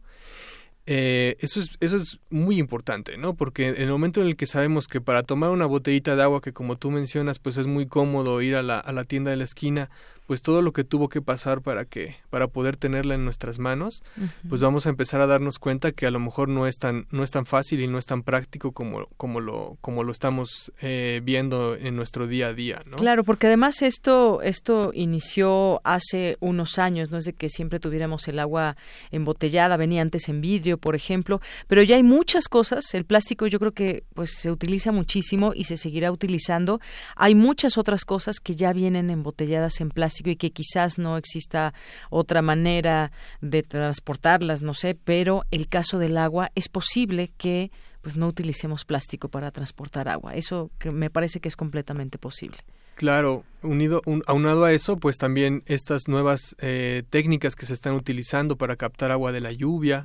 Se dice que, por ejemplo, si en la Ciudad de México pudiéramos eh, o tuviéramos la capacidad para captar el agua que llueve en la ciudad, con esa simple agua que, que llueve tendríamos el 80% de nuestro abasto de todos los ciudadanos de la ciudad garantizado. Claro. Entonces, eh, creo que también tenemos que, que empezar a, a, utilizar la tecnología y, y, estas nuevas técnicas a nuestro favor para disminuir el, el, el impacto que estamos teniendo como ciudad en otras partes de, del, del, del, país, ¿no? Pues, específicamente en Michoacán, en el Estado de México, para el caso del agua que proviene del sistema Cutzamala. Así es. Y bueno, quiero pasar, porque ya no nos queda tanto tiempo, a eh, esta segunda parte de agricultura y alimentación que tiene que ver con qué estamos comiendo, cómo nos alimentamos, de dónde viene. Imagínate comprar eh, ensaladas emplasticadas que ahora vienen también en estos grandes eh, em, contenedores de plástico que estamos generando eh, pues contaminación también. Hay opciones, por ejemplo, un huerto urbano. ¿Qué, nos parece tener en, en, casa un huerto urbano? Urbano, yo creo que es posible también. Claro que sí, es, es muy posible y es una experiencia muy padre porque pues es como, como regresar las manos a la tierra, ¿no? como saber de dónde vienen nuestros alimentos, una vez más, estar conscientes de lo que significa comerte una manzana, comerte un jitomate, ¿no? Creo que aquí en la Ciudad de México tenemos otra gran ventaja que es el suelo de conservación. La mayor parte del, de la superficie de la Ciudad de México se considera suelo de conservación, donde todavía habitan comunidades y pueblos originarios que, que en muchos casos se dedican a la agricultura. Entonces, para el caso de, de, del, del consumo de, nuestros alimentos, creo que un punto que, que, todos podemos poner en práctica es, una vez más, saber de dónde vienen nuestros alimentos y tratar de que estos sean lo más locales posibles. Así es. Alfonso, yo sé que mucha gente que tal vez nos esté escuchando diga, bueno, yo no puedo tener un huerto en mi casa. Tienen razón, pero hay ya cada vez más huertos urbanos donde puede uno ir en estas grandes eh, casonas que se han hecho como tipo huerto urbano y podemos incluso comprar ahí algunos de, los de los productos. Hay algunas zonas, Xochimilco, en Tlalpan, donde incluso también se hacen eh, tianguis, mercados, donde puede uno comprar directamente a quienes están eh, cultivando y estos mercados pequeños que fortalecen además la economía de los productores. Eso es una realidad que podemos llevar a cabo desde ya. Es una realidad y es algo que, que existe aquí en nuestra ciudad. Afortunadamente hay una gran organización entre cooperativas, productores, redes de distribución, en donde se, se, disminuyen como los pasos de, de, desde, el, desde el productor hasta el consumidor.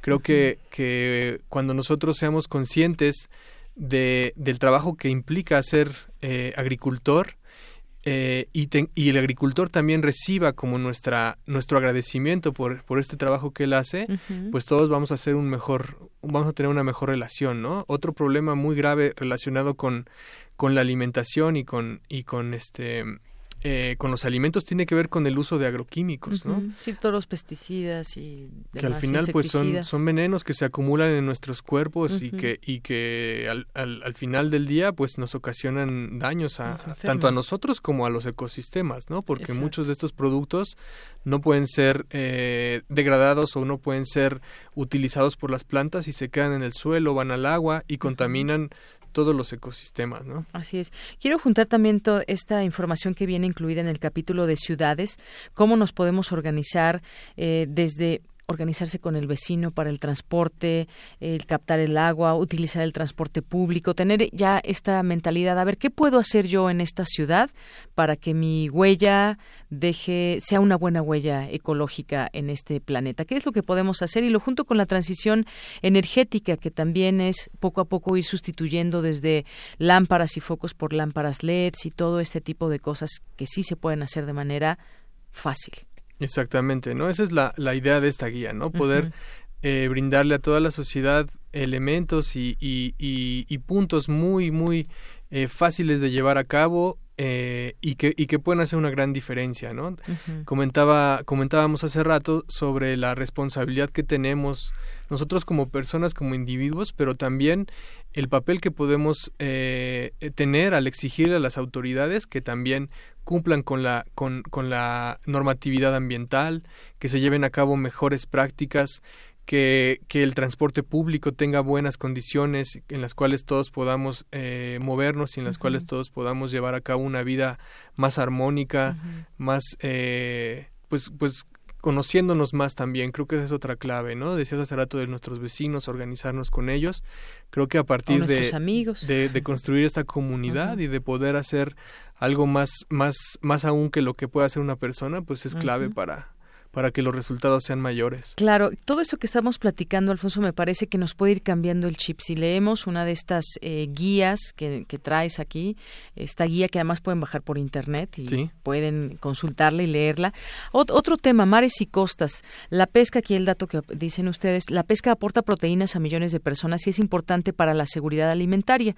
Esos millones de personas tomamos decisiones como consumidores. ¿Cuáles son las mejores decisiones cuando se trata de comer pescado, que nos gusta mucho y demás, pero también podemos dejar una buena huella ahí. Claro que sí. Una vez más, eh, repito lo que ya mencioné hace rato, el ser conscientes de dónde vienen nuestros productos y qué estamos comiendo. Con el pescado ocurre algo interesante, que cuando vas a un restaurante te dicen hay filete de pescado, pero no te dicen de qué pescado, dónde se pescó. Es como si tú llegaras a, una, a un restaurante de, de carne y te dijeran, ah, pues hay este hay carne simplemente, ¿no? Necesitamos exigirle también a, quien a quien nos da a quien nos provee estos alimentos que nos indique de dónde viene, qué especies son. hay especies que están claramente sobreexplotadas y especies que pueden ser todavía consumidas de una manera importante eh, por, por la sociedad. Por ejemplo, ¿dónde, dónde tendríamos que, que comprar el pescado en una ciudad como la Ciudad de México? No en el súper, en el mercado puede ser. ¿Dónde se debe comprar o irse hasta la viga, por ejemplo? Pues mira, el pescado de los de los mercados es, es, lo mejor y ese proviene de la viga. Entonces, más bien lo que deberíamos hacer es como como informarnos sobre qué especies son las que se pueden consumir, en qué épocas, respetar las épocas de veda también, que son muy importantes y muy marcadas en el caso de las pesquerías, y exigir que nuestro pescadero pues también nos, nos informe sobre, sobre las especies y no nada más nos venda el filete ya este, listo para, para consumir. Exactamente, tiene mucho que ver de dónde viene y de dónde, eh, qué es lo que también nos estamos llevando a la boca. Hay distintos precios también, y bueno, hay muchas cosas.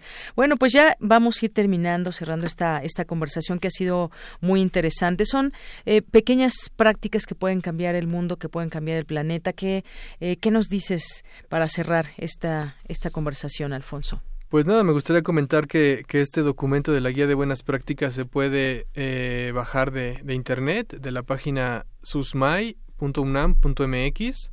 Ahí encontrarán la guía, la, la liga, perdón, a, a, descargar la guía.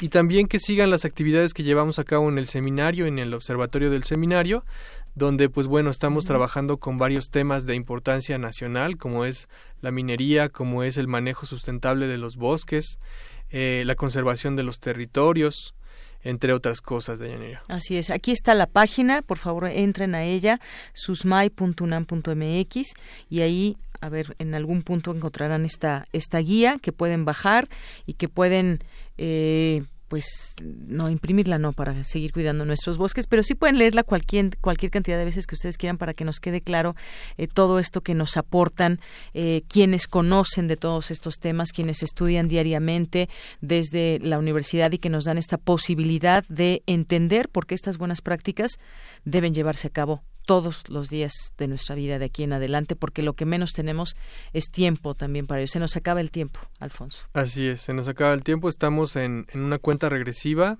y todavía estamos a tiempo, todavía podemos cambiar nuestra, nuestra forma de relacionarnos con la naturaleza, entendernos como parte de ella y pues que esto sea un, un, aliciente para todos y, y, para que nuestros hijos y los hijos de nuestros hijos puedan seguir viviendo tan cómodos y tan y tan de la manera en la que vivimos nosotros, ¿no? Claro que sí. ¿Qué, qué mundo vamos a heredar?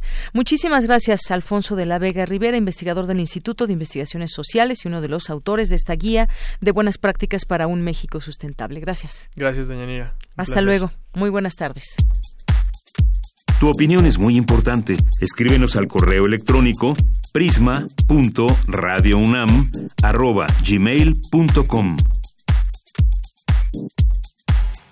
Continuamos, vamos a presentarles a continuación esto que nos dejó Margarita Castillo porque no se nos escapa que hoy hace 52 años nació Ernesto Che Guevara, eh, médico, guerrillero, escritor, poeta, vivió una, un tiempo en México también y lo recordamos un día como hoy falleció, 9 de octubre de 1967.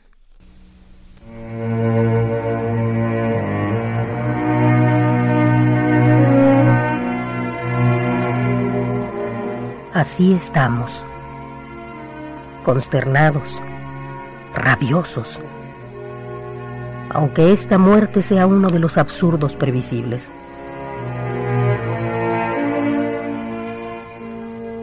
Da vergüenza mirar los cuadros, los sillones, las alfombras, sacar una botella del refrigerador, recrear las tres letras mundiales de tu nombre en la rígida máquina que nunca, nunca estuvo con la cinta tan pálida.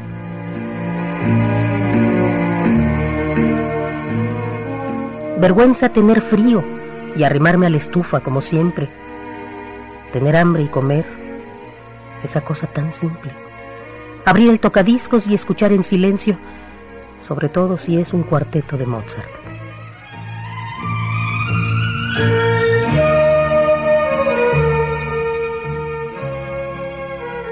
Da vergüenza el confort y el asma da vergüenza cuando tú, comandante, estás cayendo ametrallado, fabuloso, nítido. Eres nuestra conciencia acribillada.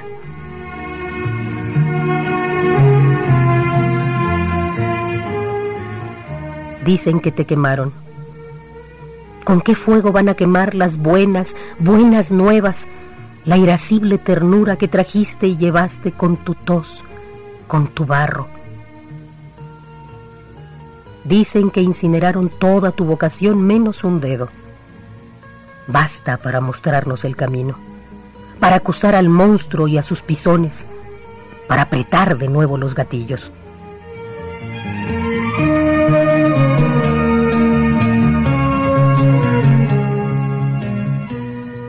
Así estamos consternados, rabiosos. Claro que con el tiempo la plomiza consternación se nos irá pasando. La rabia quedará. Se hará más limpia.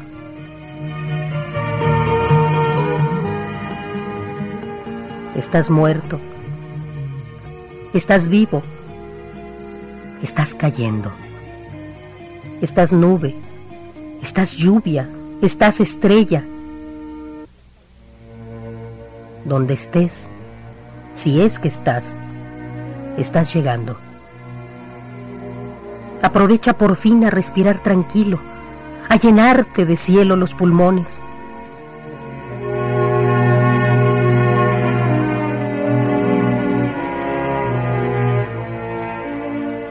Donde estés, si es que estás, estás llegando. Será una pena que no exista Dios pero habrá otros. Claro que habrá otros dignos de recibirte, comandante.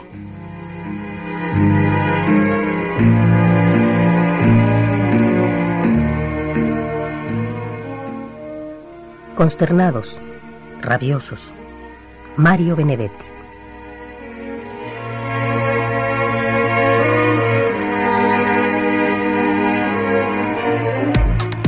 Relatamos al mundo. Relatamos al mundo.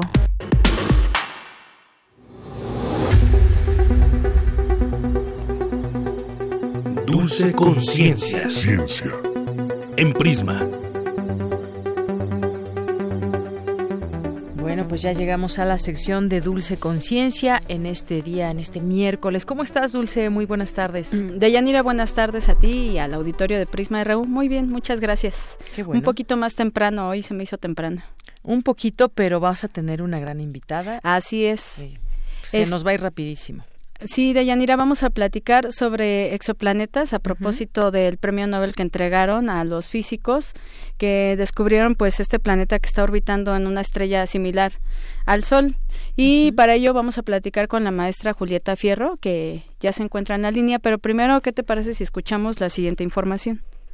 Adelante, Dulce.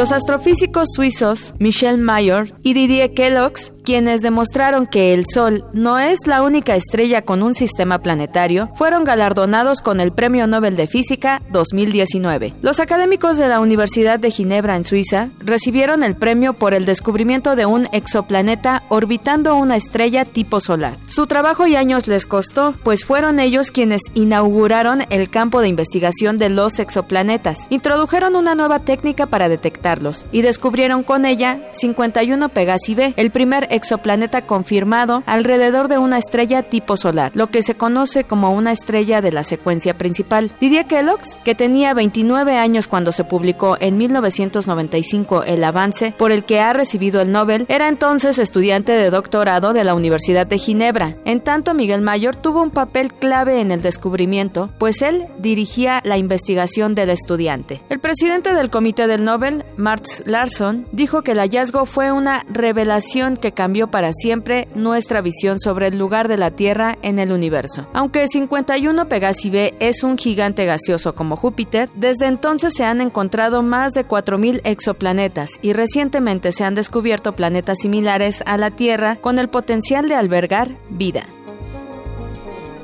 Y bueno, para platicar de esto con Radio UNAM se encuentra en la línea la doctora Julieta Fierro. Yo me refería a maestra porque es la idea de que es quien enseña. Ella es académica del Instituto de Astronomía de la UNAM, miembro de la Academia Mexicana de la Lengua y desde hace muchos años divulgadora científica. Doctora, muy buenas tardes. ¿Cómo se encuentra? No, pues feliz. Además, yo soy de la opinión que la ciencia es dulce, así que me encanta estar en su transmisión. Así es, doctora, tiene usted toda la razón. Muchas gracias. Pues, este, preguntarle primero, eh, un poco quizá que es un exoplaneta, pero más bien, ¿cuál es la diferencia de eh, 51 Pegasi B a otros exoplanetas que han sido encontrados? Si no te importa, vamos un paso anterior. Claro. Eh, muchas personas el siglo pasado se preguntaron si había otros sistemas planetarios y se habían buscado. Lo que sucede es que si vivíamos en la estrella más cercana a la Tierra y tuviera un planeta y apuntáramos hacia el Sol, no podríamos ver ni a la Tierra ni a Júpiter, porque los planetas brillan porque reflejan la luz del Sol. Sí. Y el Sol es tan brillante que no los podríamos ver. Así que no se habían descubierto planetas. Y lo que se le ocurrió al doctor Mayor fue una técnica nueva. Si un astro va solo por el universo, imagínate que tú vas caminando solita por la calle, pues vas derechito. Sí. Pero si te encuentras un bailarín buenísimo por la calle y te da una pirueta, pues se altera tu trayectoria. Ya, desde luego. Por supuesto. Pues justamente fue lo que él pensó. Bueno, si hay un una estrella que tiene un planeta, pues conforme el planeta gire alrededor de la estrella, su gravedad lo va a jalar hacia un lado y después para otro, y la órbita en lugar de ser derechita va a ser ondulada. Sí. Esto ya lo habían considerado otras personas, pero él desarrolló un programa de cómputo para medir esa variación con gran precisión. Y lo extraordinario es que le pidieron prestado un, un telescopio que ya estaba pasadísimo de moda en Francia, en Provence, que ya se iba a clausurar para que Carlios hiciera una observación. Y efectivamente, en una de estas estrellas se estudiaron muchas, pero la primera que encontraron fue esta. Sí. Y la pudieron encontrar primero porque está relativamente cerca, pero segundo, porque como ustedes dijeron en la cápsula, el planeta que acompaña esta estrella es tipo Júpiter, tiene un montón de materia. Y lo que hizo, pues sí, es hacer que este movimiento ondulatorio de la estrella fuera notable. Y a raíz de eso empezaron a observar más y más y más planetas y encontraron más y más. Y ahora incluso se y construyó un telescopio nuevo que se llama Kepler justamente para estudiar planetas extrasolares. Así es que, ¿qué es un exoplaneta o qué es un planeta extrasolar o qué son otros sistemas planetarios? Pues son estrellas como el Sol o más grandes o más chiquitas que tienen mundos. Ahora ya se han descubierto algunos como la Tierra o muy grandes como Júpiter. Se ha descubierto Saturno 200 veces más grande que el nuestro. Incluso se han encontrado planetas que no tienen estrella, mundos tipo Júpiter que tienen un montón de lunas que van por el universo pues sin estrella. Esos son los exoplanetas. Doctora, y em, por ejemplo, a propósito de estos eh, planetas que similares a la Tierra, eh, ¿se puede pensar en que pudiera haber vida? Por supuesto, por eso es ¿De qué clase sería? Por eso es tan importante el proyecto mexicano, el, el, proyecto Saint-Exupéry, que es, es pues, están construyendo en San Pedro Mártir unos telescopios pequeños en honor del autor del Principito para estudiar las estrellas más cercanas al Sol, las más chiquitas. Estas estrellas viven más que el Sol. Así que imagínate que tuvieran planetas como el Sol, perdón, como la Tierra.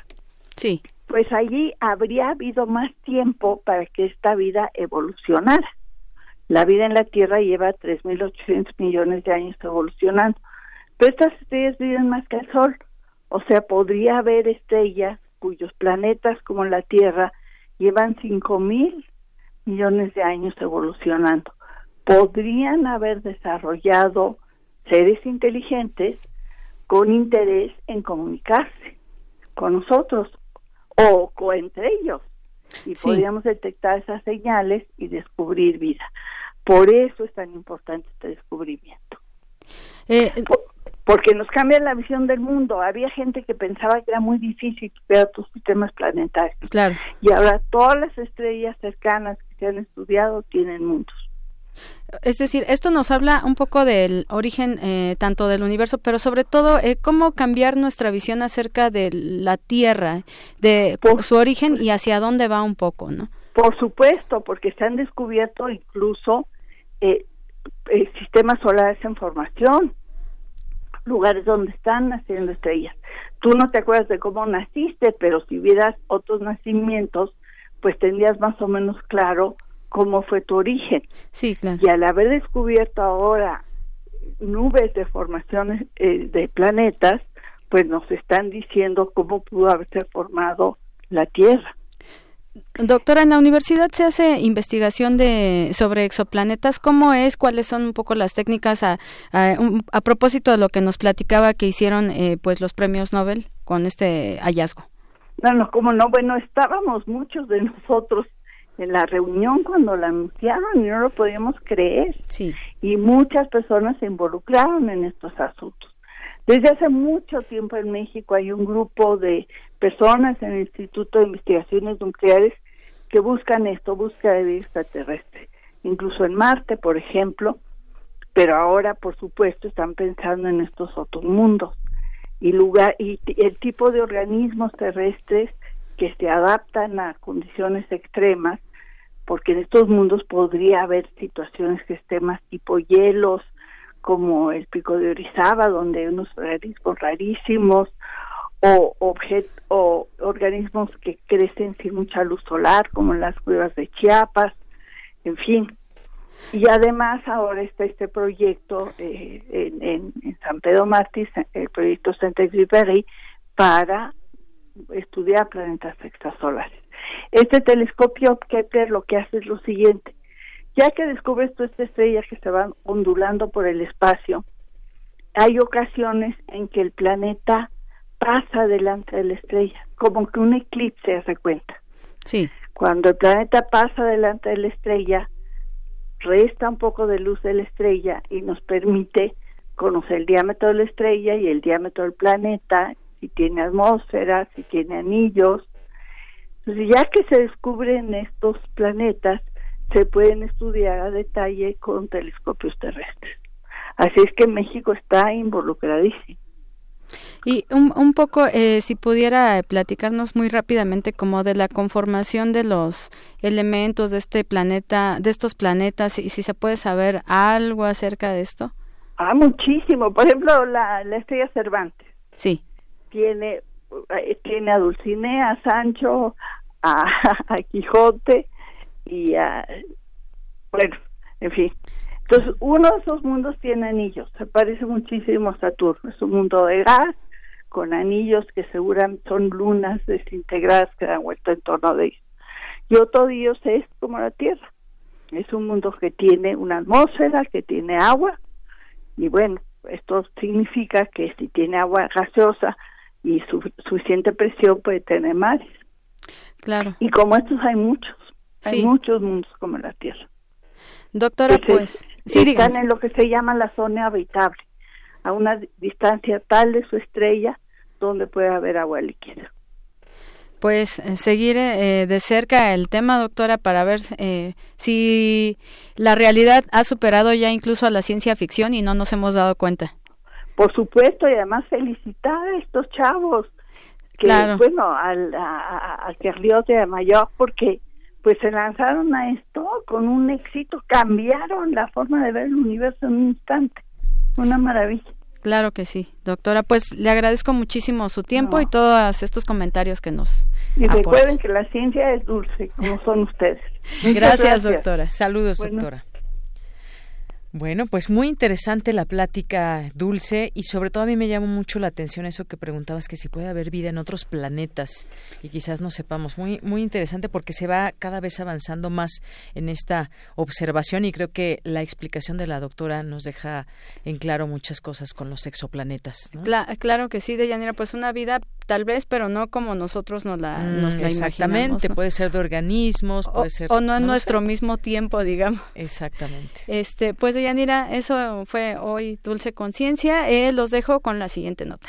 Que, perdón, cita. Tienes una cita con un científico.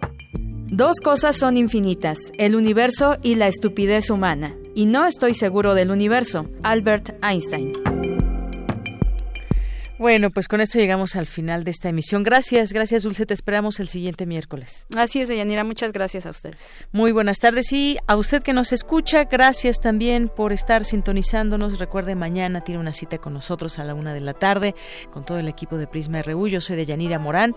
Me despido, muy buenas tardes, buen provecho, hasta mañana.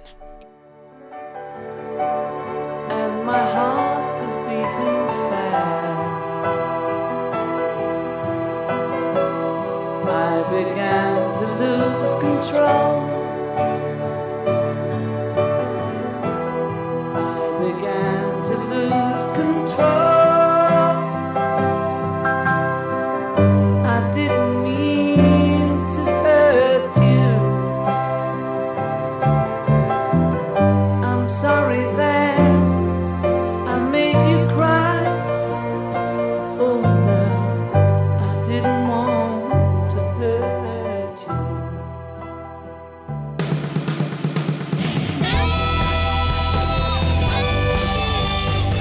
RU. Relatamos al mundo.